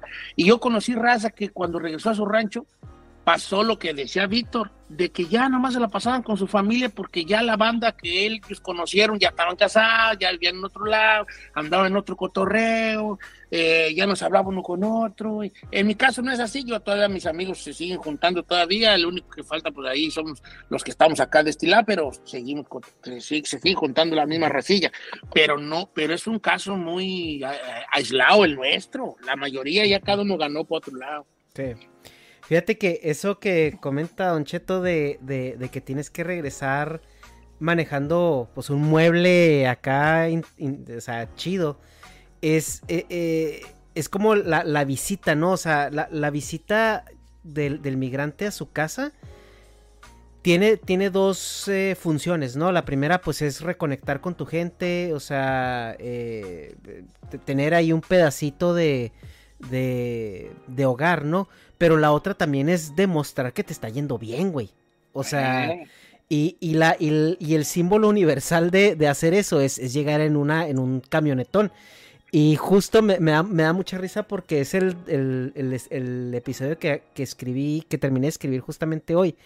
Que habla justamente de eso, güey. Porque a mí no me tocó esa parte. No me tocó lo, lo, de, lo del auto. De hecho, yo me, yo me traje mi, mi, auto de, de, Chihuahua para acá, güey cuando, cuando ya este me, me, me, vine pues acá a Orange County. Pero me acuerdo mucho que lo estaba lavando en, en un auto lavado, porque los mexas son los únicos que lavamos los carros acá, güey.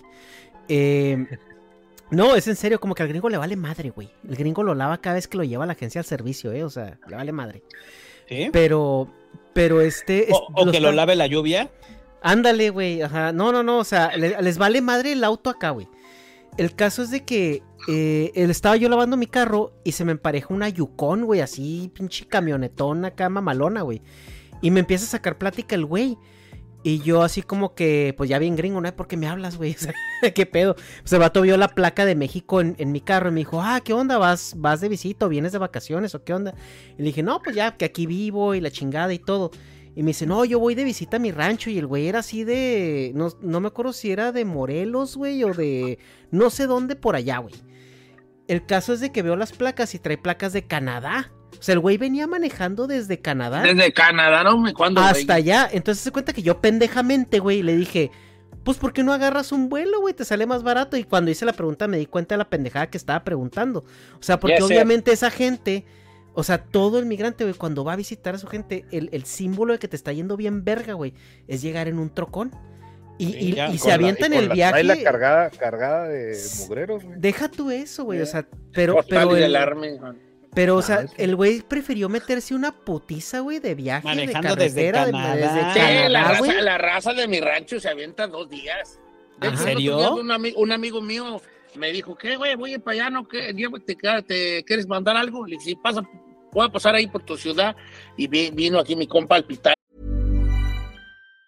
Mom deserves the best, and there's no better place to shop for Mother's Day than Whole Foods Market. They're your destination for unbeatable savings, from premium gifts to show-stopping flowers and irresistible desserts. Start by saving 33% with Prime on all body care and candles. Then get a 15-stem bunch of tulips for just $9.99 each with Prime. Round out Mom's menu with festive rosé, irresistible berry chantilly cake, and more special treats. Come celebrate Mother's Day at Whole Foods Market.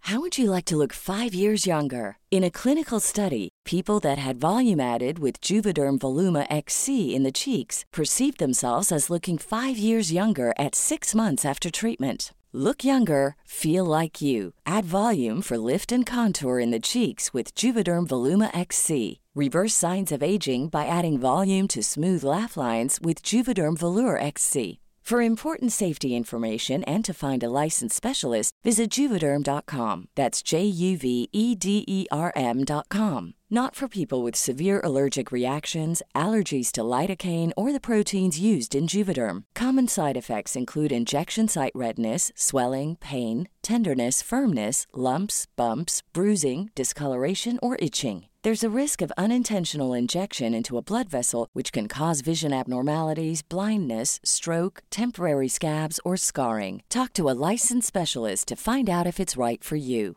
Hey, it's Paige DeSorbo from Giggly Squad. High quality fashion without the price tag? Say hello to Quince. I'm snagging high end essentials like cozy cashmere sweaters, sleek leather jackets, fine jewelry, and so much more. With Quince being 50 to 80% less than similar brands. And they partner with factories that prioritize safe, ethical, and responsible manufacturing. I love that. Luxury quality within reach. Go to quince.com slash style to get free shipping and 365 day returns on your next order. Quince.com slash style. Y vino aquí, le, le dio un, una cosa y iba cargado, o sea, iba hasta, hasta la chingada la camioneta, estaba una trailita todavía remangadora y todavía yo le di una, una bolsa para que para una persona que le mandé un, un, un regalillo y, y, él iba él y su carnal y otro vato del rancho, iban tres camionetas y todas se iban a juntar con otras razas que iban a ir en caravana como de 25 raflas, pues para protegerse uno a otro, ¿no? Pues como las caravanas antiguas, ¿no? Este, y, y, y, así es, pues, o sea, ellos pueden comprar un boleto, a lo mejor sale hasta más vara si lo compra con tiempo para ellos y para su familia. Y pero es que no es lo mismo, maletas, no es lo mismo, no es lo mismo ir en ranfla, no, no es lo mismo. Ajá.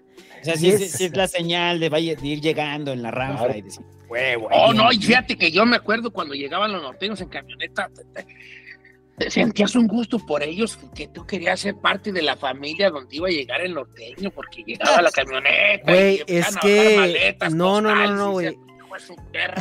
Y, y eso. Y eso en Chihuahua, o sea, en la, en, en, en la ciudad de Chihuahua no se ve porque pues no, o sea, pues es una ciudad y está muy cerca de Estados Unidos, entonces no tienes como esa, sí. es, esa necesidad, o sea, el paso está muy cerca y hay fayuca, ¿no? Pero, pero en los pueblos, se me acuerdo cuando en, en Chihuahua, digo, eh, eh, Víctor en Rosales o en, o en Delicias o en Mioki, ¿no? Que llegaba el, sí. Que llegaba el, el, el, familiar de Estados Unidos en la mamalona, güey, y, y, llegaba cargado de, de, de, cosas que jamás se habían visto en ese rancho, güey. Eh, pues es una, es una experiencia mágica y una experiencia donde pues toda la familia, incluso eh, yo, yo en este episodio que te digo que lo vas a ver cuando, cuando lo revises, es la manera de decirle a tu jefecita, estoy bien, me está yendo chido. Y lo, y lo curioso, güey, es que a mí me tocó conocer gente que rentaba camionetas o se las prestaban para hacer esos viajes. Mm, cabrón. Ajá. O sea, pero para mandar la señal, para, para mandar la señal para mandar esa señal, güey. Sí. Porque no les estaba yendo Ajá. bien. Ajá. O sea, porque, güey, es que es que nadie va a ir a llorar, güey. O sea, nadie va a llegar a su pueblo y decir, me está, me está llevando a la verga, güey.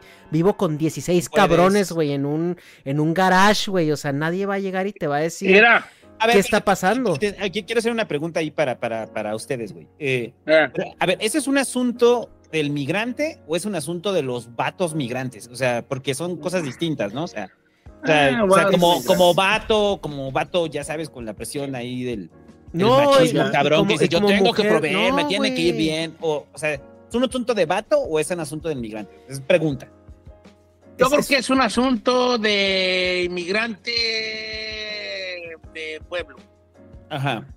Sí, porque también las, las, las mujeres son parte de, de esta llegada, de este regreso magnífico como ya norteños este, hechos y derechos. Ajá. Como Gandalf el Blanco. Como, yeah, sí. A wizard is never. Ellos dicen, a norteño is never late. ahora, ahora, Don Cheto se refiere a norteño por los que regresan, ¿no? Del gabacho. Sí, lo que ven del Chuco, sí, los que van del norte, pues, pues es que ya para el sur, pues así decimos del norte, pues uh -huh. norteño, pues los que vienen de ahí del gabacho, del Chuco, de esos lados. ¿Quién sabe qué te iba a decir? Pero se me fue el rollo, pero tenía que ver con algo de lo que estaban platicando de, de, de, de, de esa, de esa llegada. Eh, tú, tú le añoras a todo. De hecho, muchos morros que andan acá, muchas personas que andan en Estados Unidos, se vinieron para acá porque querían llegar así. No, mm. que, no tenían una meta grande en el sentido de quiero hacer una casa, quiero comprar un carro, quiero. Eh, no, ellos decían, mi sueño. Yo conozco vatos que se vinieron y dijeron, yo me vine al norte porque mi sueño era juntar una feria, comprar una camioneta y llegar en camioneta al rancho. Toda mi, mi, mi, mi, mi travesía giraba en torno al regreso triunfal en, en una camionetona. Así, así estamos, así estamos en los ranchos, así. Es que yo, yo creo que eso responde mucho a, a la ansiedad que tiene pues, el, migrante de, pues de, ahora sí como de hacerla, ¿no? De, de, lograrlo. Y, y también eh, de comunicarle a tu familia, pues que estás bien, ¿no? O sea, que te está yendo bien, que, que, que estás disfrutando, o sea, que... Y, y yo creo que la, la, manera, pues, más objetiva, más tangible, ¿no? De, de, de dar esa comunicación y, y, hacerlo de una manera, pues, muy eh, flamboyante, si lo, no sé cómo decirlo, o sea, muy, así como... Ay, güey, se me fue la palabra. Sí, o sea, flamboyante. en muy, inglés, muy... en inglés. Es que es como, como, Juan Gabriel, ¿no? O sea, que pinche Hola, era demasiado así. Hola, Ajá. Ah, eh, es, es justamente, ajá, o sea, es, es justamente llegar en una camioneta que es, garigoleado. Sí, sí, sí. sí. O sea, es, es, llegar en un, en, en, un mueble que llame la atención, ¿no? O sea, que, que grite el puro mueble que, que te está yendo bien. Ahora otra cosa, o sea, eh, también el, el, el, que regresa de visita regresa a despilfarrar, güey. O sea, tú llegas, sí, tengan sí, sí. dólares y que los, los, los, los, sobrinos fórmense, él les va su billete. Hay una, les va su... en el rancho hay un dicho, ¿verdad? Que dice, el norteño dura 15 días de mar. El que va de Estados Unidos para allá, para el rancho, es como la cenicienta, pero dura 15 días. A los 15 días se te acaba la magia. Sí, Sí. Entonces, por eso el, el, norteño se tiene que regresar a los 15 días. Ajá. Si tú te regresas después de los 15 días, ya nadie te va a prestar para el camión. ya no, te, no. Es que dentro de los 15 días todavía la raza, eh, préstame porque ya me voy a regresar y te va en el avión, te presta feria este y este y aquel. Después de 15 días, se te acabó el, el, el encanto de norteño, te dejan de pelar las muchachas, eh, ya no traes dinero para invitar las cervezas, ya, ya se te acabó el encanto. 15 días te dura nada más la magia. Ajá. Y, y te digo, y, es, y ese, es el, ese es el tema con, con, la relación, o sea, que tiene la, eh, el, migrante cuando regresa a visitar a su familia, que esa es la imagen que quieres dar. Y lo que decía Don Cheto, las mujeres también participan de ello, güey. O sea, porque nadie, nadie, nadie va a llegar, pues, a, a, a llorarle, pues, al pueblo, ¿no? A la situación de la cual está, de la cual está emigrando. Y además, o sea, yo creo que sí tiene mucho que ver más que la cuestión como machista o la cuestión de, de, de presunción o algo así, es, es, más que nada también como una, una necesidad de reafirmación, güey. O sea, como que cuando la gente te dice, no mames, güey, qué chido te está yendo, o, o, o qué bueno que te fuiste, o, o que, o si, si, si yo pudiera también me iría, y que voltean y le dicen, ya ves, cabrón, porque tú no te fuiste, o sea, el que se quedó allá atrás. Eh, es como una reafirmación que también muchas veces necesitas, güey. O sea, porque también te está cargando la verga, o sea, no sabes si hiciste ¿Qué? lo correcto, no sabes si o sea, no sabes qué pedo. Y el que la gente te valide de esa manera también es como. Sí, vas, también Ajá. regresas a tu espaldarazo, ¿no? Sí, así es. O sea, es, es, estás regresando a que te den tu espaldarazo y te digan, mijo, Va bien, sígale, ¿no? Va bien, qué bueno, valió la pena. Valió la pena. Valió la pena. Como valió la dijo pena. Mar Anthony, valió la pena. Hay una cosa chistosa también que, que pasa en los pueblos. Es, este, te, te estigmatiza mucho el venir para el norte y que, no la, y que no hayas logrado pasar y te regreses. Ah, Haz ya. de cuenta, ¿sabes qué? Voy para el otro lado, te despides, llora tu jefa, te despides de tu novia y de tus amigos y a los guachos. Te vienes, llegas a Tijuana, llegas a la frontera donde- por donde vayas a pasar, le intentas, te agarran, te regresan, le intentas otra vez, te secuestran los, los, los, los narcos ahí, los coyotes, luego te echan otra vez al bote, te regresan, le calas, duras tres, dos semanas allí y luego después dices, ¿sabes qué? Ya me voy para el rancho y regresas al rancho y, y, y empiezas a salir para la calle. Yo conozco amigos que los han regresado y no salen de su casa porque les da vergüenza. Y sales a la calle, ¿qué? ¿Ya andas acá? Mm. Y entonces te estigmatiza bien culero la raza porque no la, porque no la armaste, gacho, gacho. Y obviamente eso, eso a lo que voy es la idea que se tiene de el gran regreso exitoso, porque, porque no puede ser un norteño fracasado, de ninguna manera una persona que regrese con un fracaso grande. Ya después, eh, en estas alturas, hablo a título personal, ¿verdad? Ahorita yo lo que menos quiero cuando voy para el rancho es que se note que vengo del norte. Por lo mismo de que ahorita está caliente el jale. ¿eh? Antes tú querías que todo el mundo notara que venías del gabacho. Que no, si güey viene el chico. Ahorita es así como que me voy a llevar los tienes más puteados que tenga y no voy a andar así flamboya porque no sabe uno, ¿verdad? no, y, y eso, eso pasa también en, eh, aún así sea el contexto, porque al principio sí, sí, que todos vean que me, que, que me sobra el dinero, que se me cae de las bolsas, y digo, no es, no es algo que yo, o sea, yo haya hecho porque pues, no, no estoy en ese... O sea, pues para empezar, mi familia son cuatro chicharos, güey. Entonces yo llegaba y cumplía con mi hermano, con mi mamá, con mi papá y mi tío, y se chingó, güey. Pero, pero sí me tocaba ver, en, en- sobre todo en los pueblos, porque yo tenía familia en, en Mioki y esos lugares, donde cuando llegaba el del norte sí llegaba así, que a ver, fue que se formen los niños y órale, su billete de 5 dólares a cada uno, y la chingada, y esto y aquello. Ya después de las 4 o 5 visitas, ya pasa eso que dice Don Cheto, güey. Ya llegan bien low profile, ya este, mientras menos se note, cállense, que nadie sepa que ando por acá. Porque también ya empiezas a valorar otras cosas, ¿no? También aparte de que, pues empiezas a hacer eh, planes ya en Estados Unidos, güey. O sea, como que ya empiezas a decir, ah, cabrón, pues creo que ya debería de empezar a ahorrar para, para estar más cómodo acá, o para hacer otras cositas por aquí o por allá. Y, y también quieres ir a disfrutar a tu familia. Entonces ya no es tanto que quieras que la gente te vea. O sea, como que ya sientes esa satisfacción de que la gente sabe que estás allá. Sabes, sa- la gente ya se quedó con la idea de que te está yendo bien. Y ahora lo que empiezas a- a hacer son otras cosas. Y también, pues eso tiene que ver con la madurez también que vas obteniendo como, como persona. eh, pues mientras vas creciendo, obviamente. Entonces, Mm, ¿qué ¿cuál está. va a ser la ruta de Mexinte de Mexinte? Migran- Mexinte- de Migranteis? Migranteos. O sea, ¿cuál va a ser la ruta, güey? O sea, porque ahorita mucha banda ya escuchó el primer capítulo. Ajá. Están muy como en la idea de, de todo esto que estamos platicando ahorita, o que ustedes están platicando ahorita, es lo que va a traer Migrant Tales, ¿no? Ajá. Y entonces, ¿cuál es la ruta? O sea, yo, lo que decías, o sea, no tengo el plan de escritor, pero sí traes una ruta, ¿no?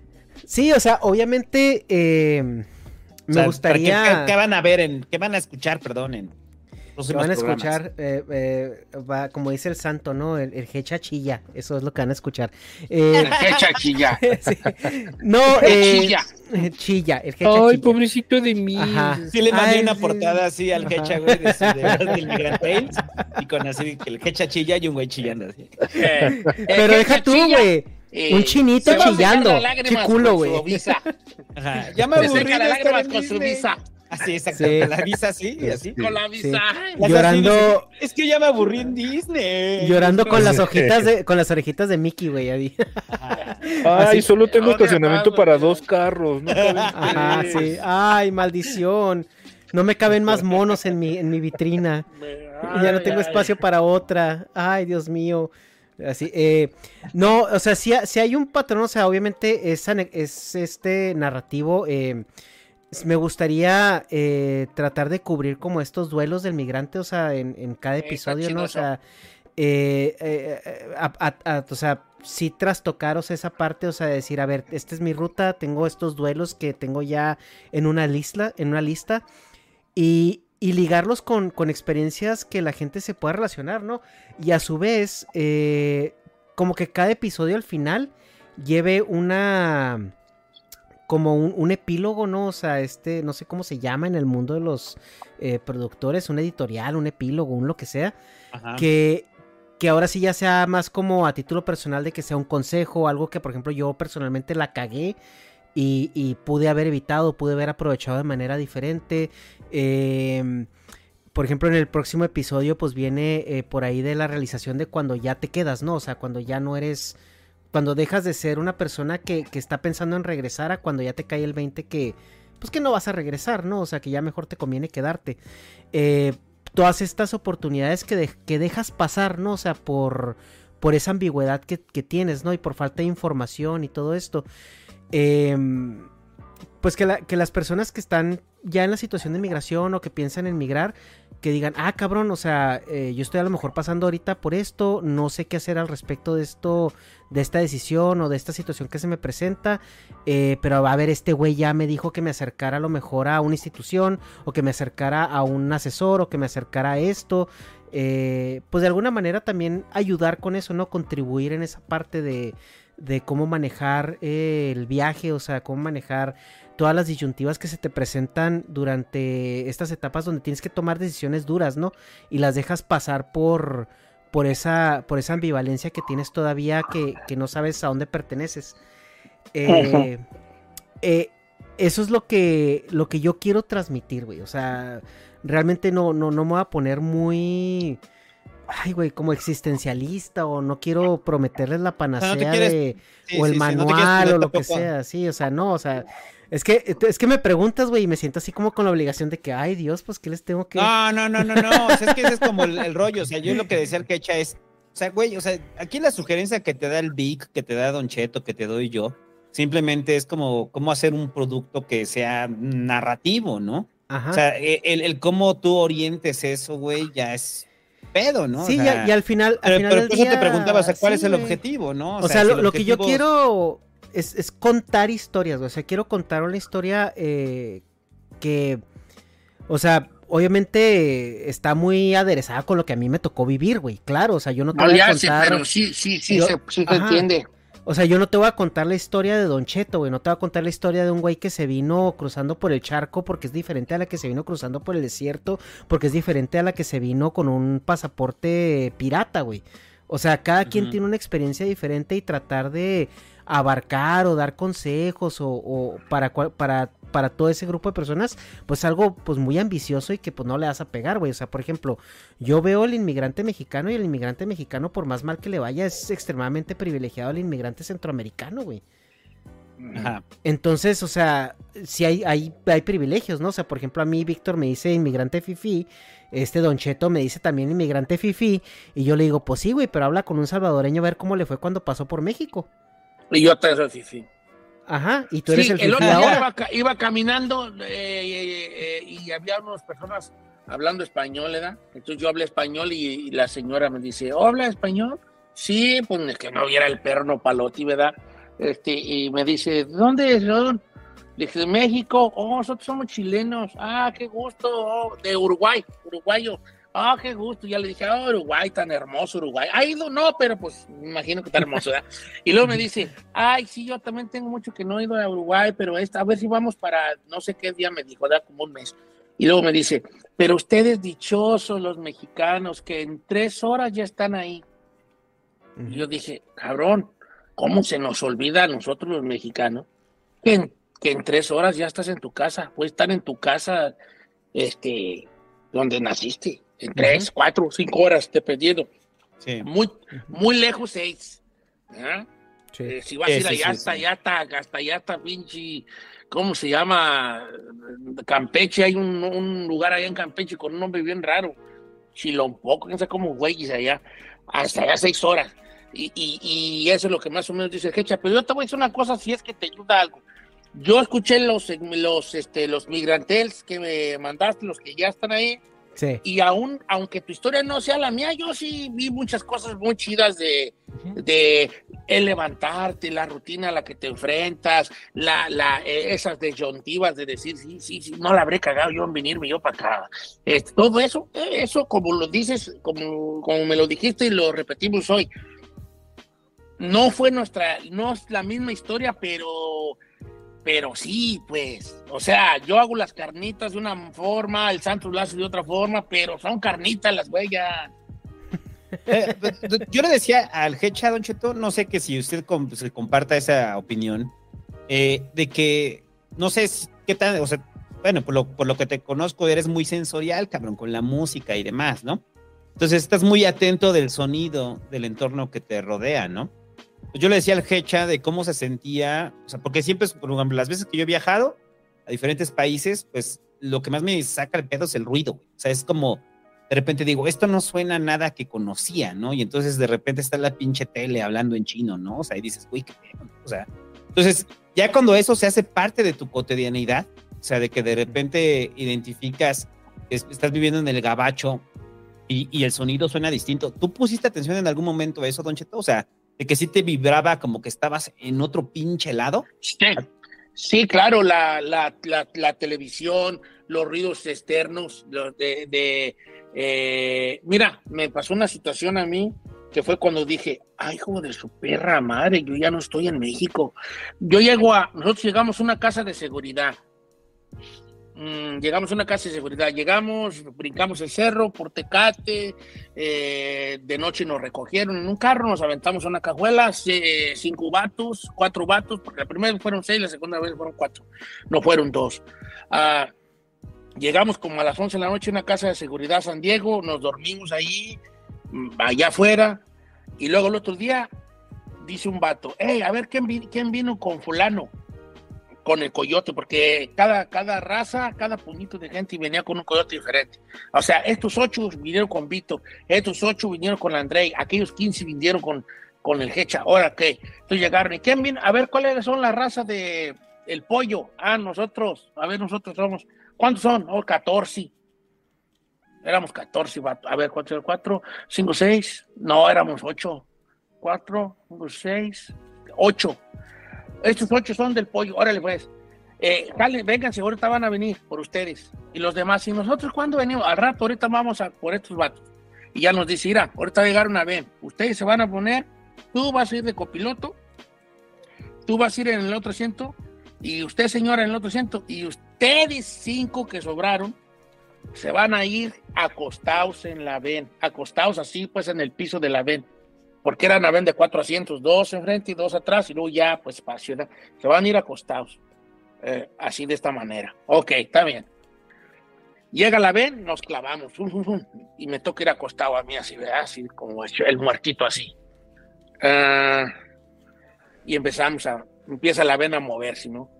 Entonces de repente la ven, la ven se baja y dice el coyote muy a la sorda, ahorita vengo, tengo que hablar, a ver si está libre. Así dijo el vato y se salió duró un chingo en venir, como una hora, no sé cuánto duraría, porque pierde la noción del tiempo exacto. Pero en ese lapso que estábamos acostados, yo escuchaba los ruidos externos y era gente abriendo puertas, cerrando puertas, carros prendiendo, carros apagando, y empezaba a escuchar el murmullo de las conversaciones en inglés. Y yo dije, su perra madre, ya estoy en Estados Unidos, porque todo lo que escucho afuera es en inglés. Y ahí es donde me cayó el 20, el 20 de, esto. Ya cuando empiezas a vivir ahí aquí lo cotidiano, obviamente también las televisoras están encendidas en, canales en inglés, escuchas el, el sonido de la autopista, el sonido de la... Em, de, cuando vas a pedir algo que todo es de cierta manera, y empiezas a extrañar los, los sonidos de tu, de tu cotidianidad anterior. Por ejemplo, nada de que ya llegó la basura y la pinche campana del de la basura, el de colchones, tambores, refrigerador, que acá no existe eso. O sea, estos sonidos te remontan a, te, te recuerdan a los sonidos que ya no vas a volver a escuchar. O sea, al, escuchar estos sonidos, te recuerdas a los que no vas a volver a escuchar. Al señor de los camotes, al señor de los elotes, a Chamaco que viene, que vendía garbanzos allí en el rancho. O sea, ya esos ya no van a volver. Y ahora es ambulancias, la sirena, la policía, eh, el constante sonido de los vehículos, o sea, cosas que no estás acostumbrado. Es lo que le decía el Hecha con, la experiencia sensorial, ¿no? O sea, la experiencia sensorial es bien distinta, o sea, es como, o sea, parte de lo que yo espero que siga haciendo el Hecha en Migrant Tales es esta experiencia sensorial para toda la banda que está escuchando el podcast, ¿no? Que digas, güey, o sea, eso es lo que yo sentí, ¿no? Ah. Yo fui cuando, cuando estuve en Ciudad de México, ¿cuándo fue? En noviembre fui que fui a Ciudad de México. nos estábamos allí en el lugar donde nos quedamos y de repente estaba yo acostado antes de irme a los ensayos del, del, evento que tuvimos en Ciudad de México, estaba acostado y de repente escucho algo mágico. Se venden Brinqué de la cama y me asomé por la ventana, la abrí y empecé y vi la camionetita. Y colchones, generadores, y antufas y todo lo que venda y ahí dije, qué momento, estoy en Ciudad de México, compa. Si ya escuché la, si ya escuché la, la morra gordita, estoy en México City. la morra, gordita. No, con, que, con que no fuera la alerta sísmica, porque ese sí no, no se le Ah, no, sí, ese es es esa Eso es como cuando ya tienes tu certificado de chilango, o sea que ya son alertas sísmicas y legas. Y que esté Yo, me, yo, me, yo traigo unas pero un miedazazazazo, güey, yo de Ciudad de México, por, el, por los terremotos, y si yo no quería. Y luego me decían, pero vives en California, sí, pues, pero acá las casas son de cartón.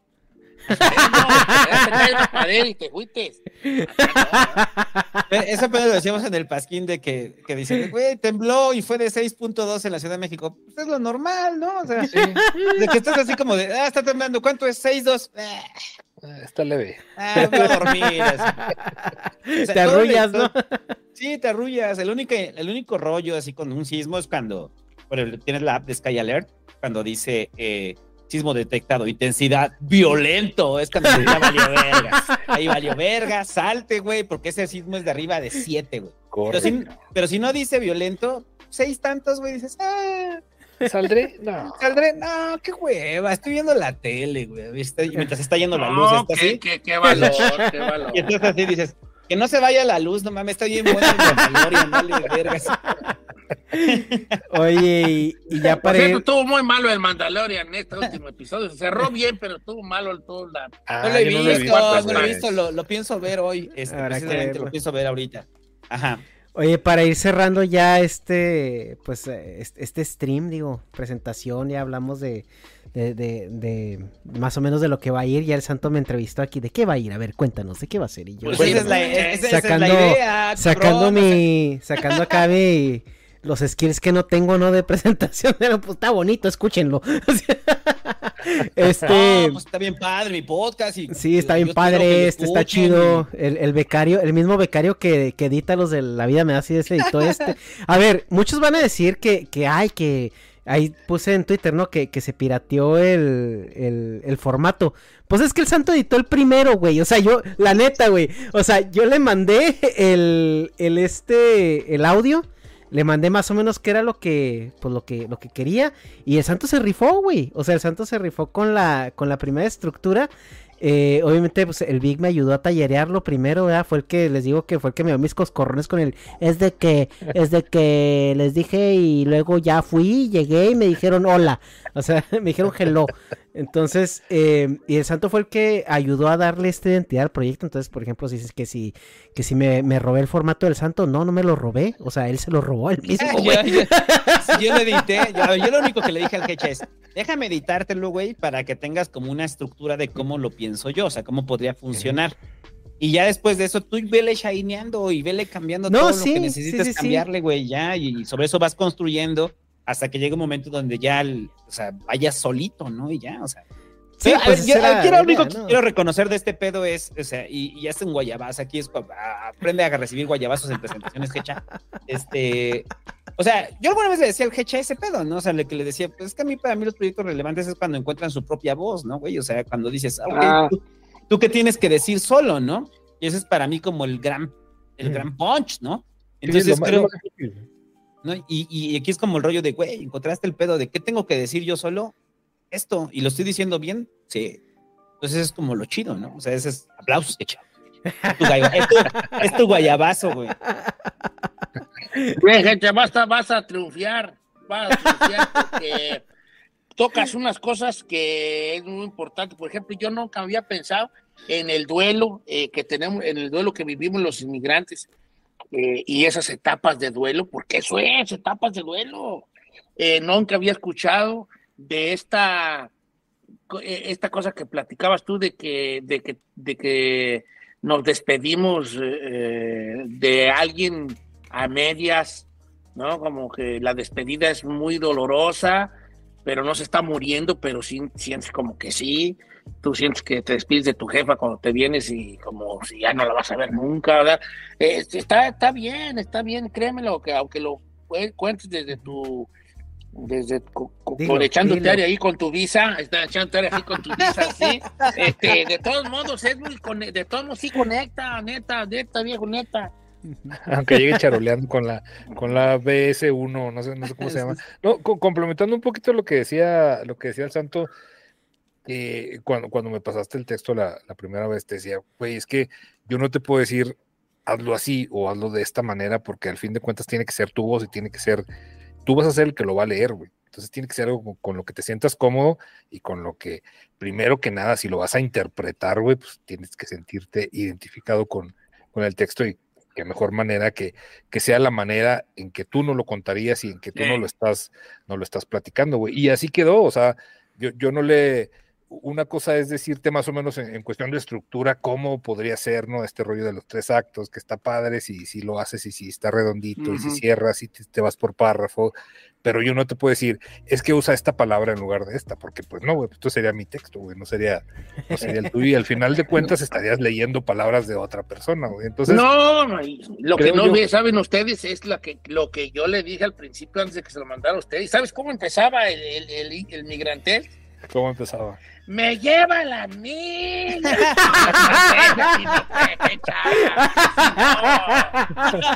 no, no, pues, ya después ya, ya como que me lleva la niña.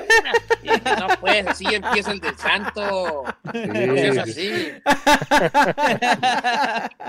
La migra me da acidez. Sí, la verdad es que- Pero pues, esa es como la idea, ¿no? O sea, por eso le decía el Hecha, o sea, pues tienes un esqueleto, ¿no? Y sobre ese esqueleto tú lo vas montando y sobre eso vas haciendo tu propia voz. Y también como parte de hacer esto es, te vas dando cuenta de tus errores, vas peloteando tus propios textos, te vas dando cuenta dónde estás cagando. Lo decía el Hecha de que siempre para mí es fundamental el pedo de escribo algo, lo leo en voz alta. O sea, porque así te das cuenta de las muletillas, cuando estás repitiendo palabras y el Hecha no hacía eso. O sea, es como el pedo de, ah, ok, no, ya lo escribí a la verga, ahora ya, ¿no? O sea, ya vi las indicaciones, ¿no?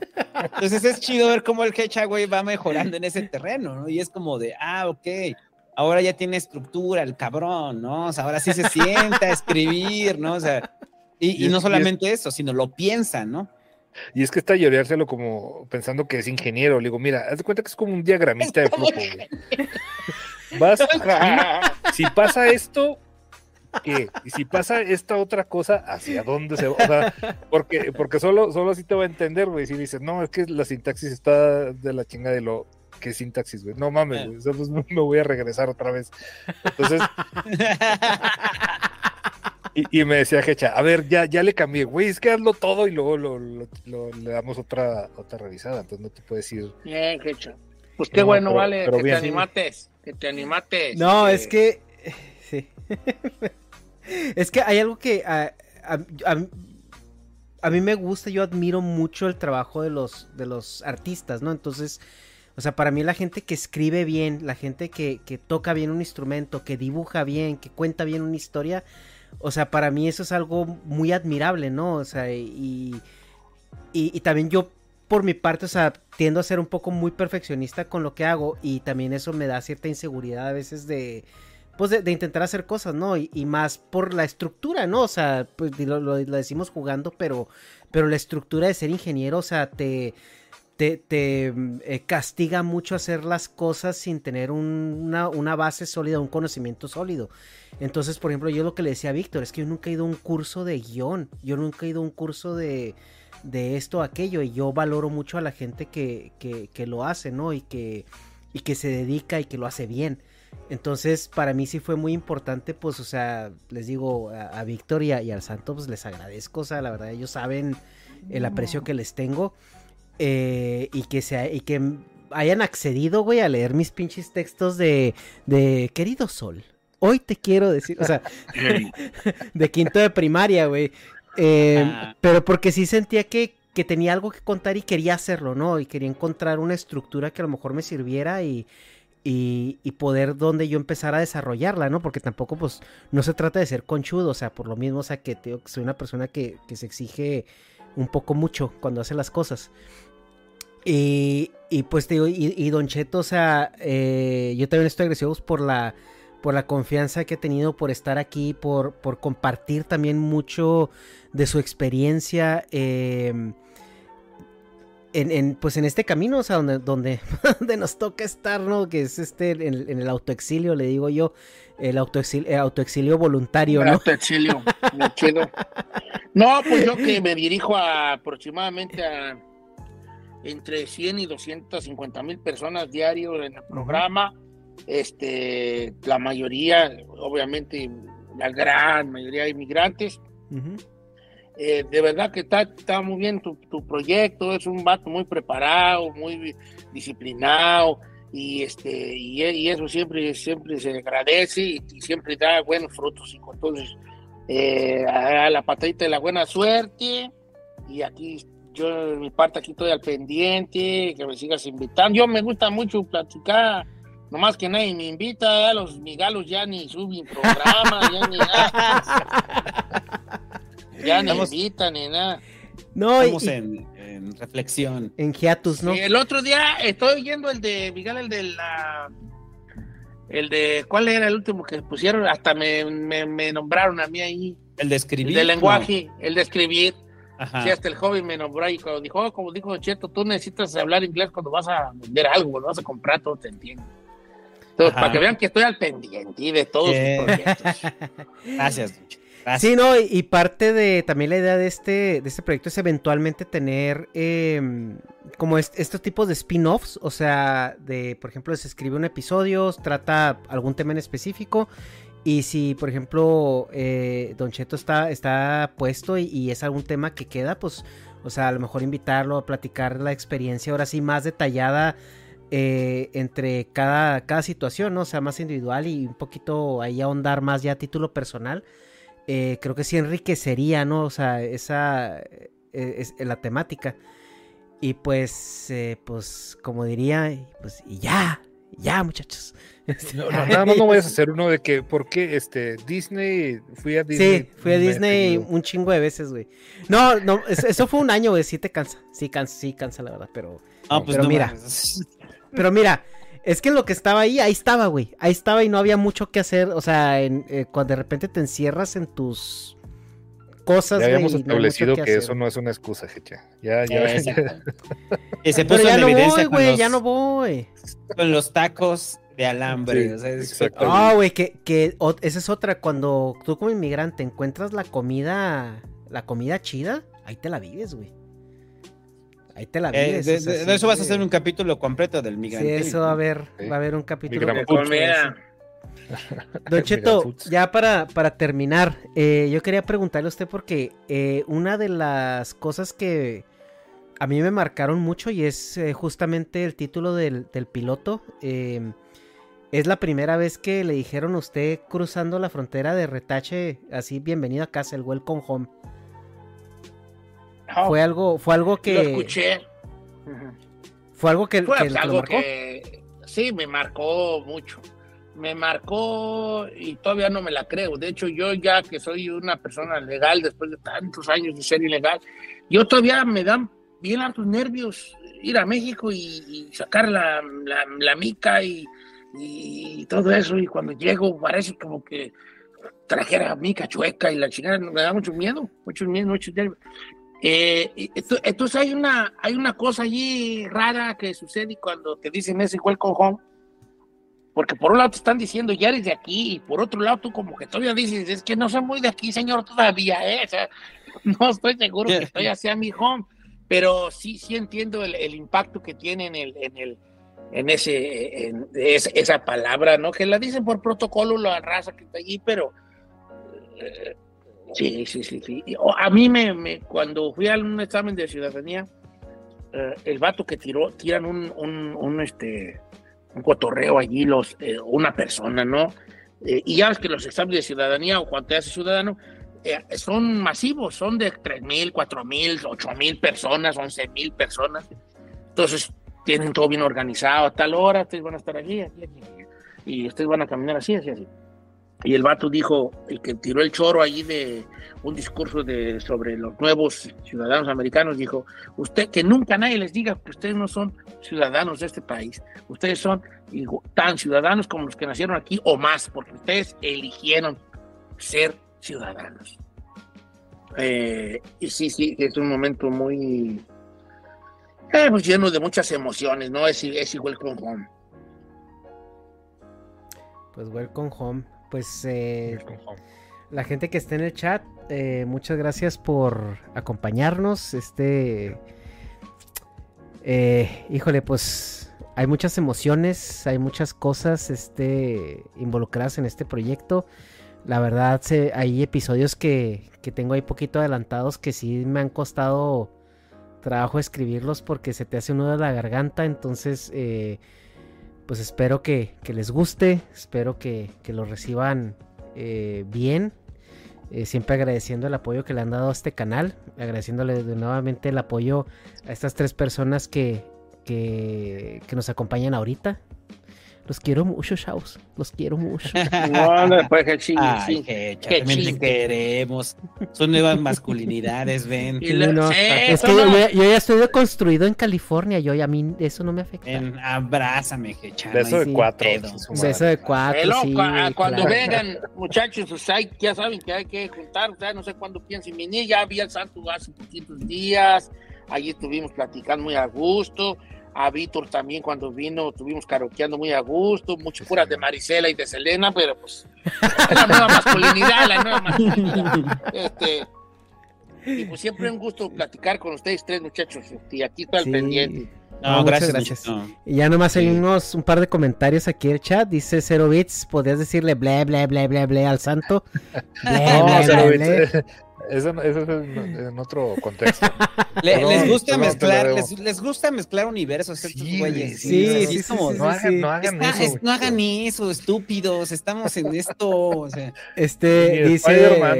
Ajá. creo que es lo único que he hecho bien, más o menos. pero no, no hagan eso, muchachos. Dice ahí. Te la debo, este, te la debo para la próxima sí. Preguntan que si los capítulos saldrán periódicamente o cuando le dé la gana como al santo. Pues la idea, la idea es sacar uno por semana, o sea, no mames. La idea es sacar uno por semana, exactamente. Ahora, lo que pregunta el Santo, si van a ser periódicos o no, eh, no tienen un hilo conductor. O sea, cada capítulo es como capítulo de Pokémon, ¿no? O sea, abre y cierra individualmente y lo pueden escuchar en desorden y no hay ningún problema, esa es la idea. También la idea es que sean muy atemporales, o sea, eso sí estoy cuidando mucho que pues de evitar mencionar ah, cantidades, marcas, etcétera, etcétera, para, o sea, eh, pues para que sean lo más atemporales posibles, ¿no? Dice, eso, eso lo trae Heche de tanto ir a Disney lo chillón. Pues mira. Puede ser. Puede ser, puede ser. Eh, dice que entre las clases de Jerry, me imagino que para lo del guion. Em, y que regaña al Pepón Don Cheto. ¿Por qué? Que regaña al Pepón Don Cheto. Regaña al Pepón. que se vacune y que vaya. Que se vacune y que vaya a terapia, ¿no? No, que sí, terapia, sí, aquí todos creemos en, creemos en la terapia, ¿verdad? Sí, gay. Eh, eh, la terapia salva vidas. Eh. Look at Dice- Mira, aquí acaban de descubrir la estructura, güey, de Migrante. Dice, cada capítulo será autoconclusivo y con reflexiones como Jimán. Exactamente. Así es. Y Así recuerden, es. amigos. Si se vienen a Estados Unidos, acuérdense que no van a volver a comer con eh, especias nunca, güey. Pinche chile no chile, güey. Pregunta Si que si lo vas a subir pisado. también a Spotify. Sí, sí, sí, sí. Este, este podcast va a ser distribuido eh, en todos lados, no nada más en Spotify. Está también en, en plataformas más fifís como donde escucha el santo sus podcasts, en Apple Podcasts. Eh, está, estará también en pues, ¿Qué? Amazon Music, en Apple Podcasts, en iVoox, todo eso. Va a estar en todos lados, ahí se lo van a topar en todos lados. Entonces, eh, no se Es apuren, el hecha, no o se sea, obviamente lo va a poner en donde pueda. o sea, es en- Donde sea, pueda. yo nomás le doy, yo nomás le doy publicar y ya el software lo Vas- distribuye a todos lados. aquí en la Ciudad de México, te subes al, al Metrobús y en la pantalla de cargas puedes reproducirlo ahí. güey. Sí, ahí lo voy a poner, sí, güey. Sí, voy a. El voy- pinche refri también.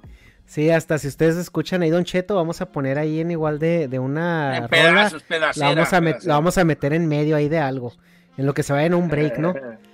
Pues Ah. bueno, pues bueno, ahí, ahí la dejamos, muchachos. eh, muchísimas bueno. gracias a todos los que estuvieron aquí en, en el directo. Eh, sí, es- estuvo bien la gente aquí al pendiente. Vayan a ver el primer episodio, ahí está ya en el canal. Y pues ahí pónganme qué, Claro. Qué, qué piensan, ¿no? O sea, qué piensan de él, qué les gustaría que les platicáramos, qué les pareció. Este, si encuentran algún error de edición, fue el santo, no fui yo. Eh, Si, les, si les gusta, compártanlo. Y si no, también a sus enemigos, compártanlo. sí, también, si Ah. alguien está. Y sobre todo si tienen conocidos banda que están migrando, que acaba de migrar, ya migró o está pensando en migrar, compártanselos, porque yo creo que les va a servir de mucho, ¿no? A mucha banda. Sí. Mucho. Sí, para. Ándale, tanto- pues, muchachos, pues ya, Sí, ya me voy porque sí. mañana. Sí, mañana hay que levantarnos temprano, pues. Eh, don. Chetón, órale. Arre, pues. Nos vemos, chavos. Cuídense. Nos vemos, bien, nos Bye. vemos.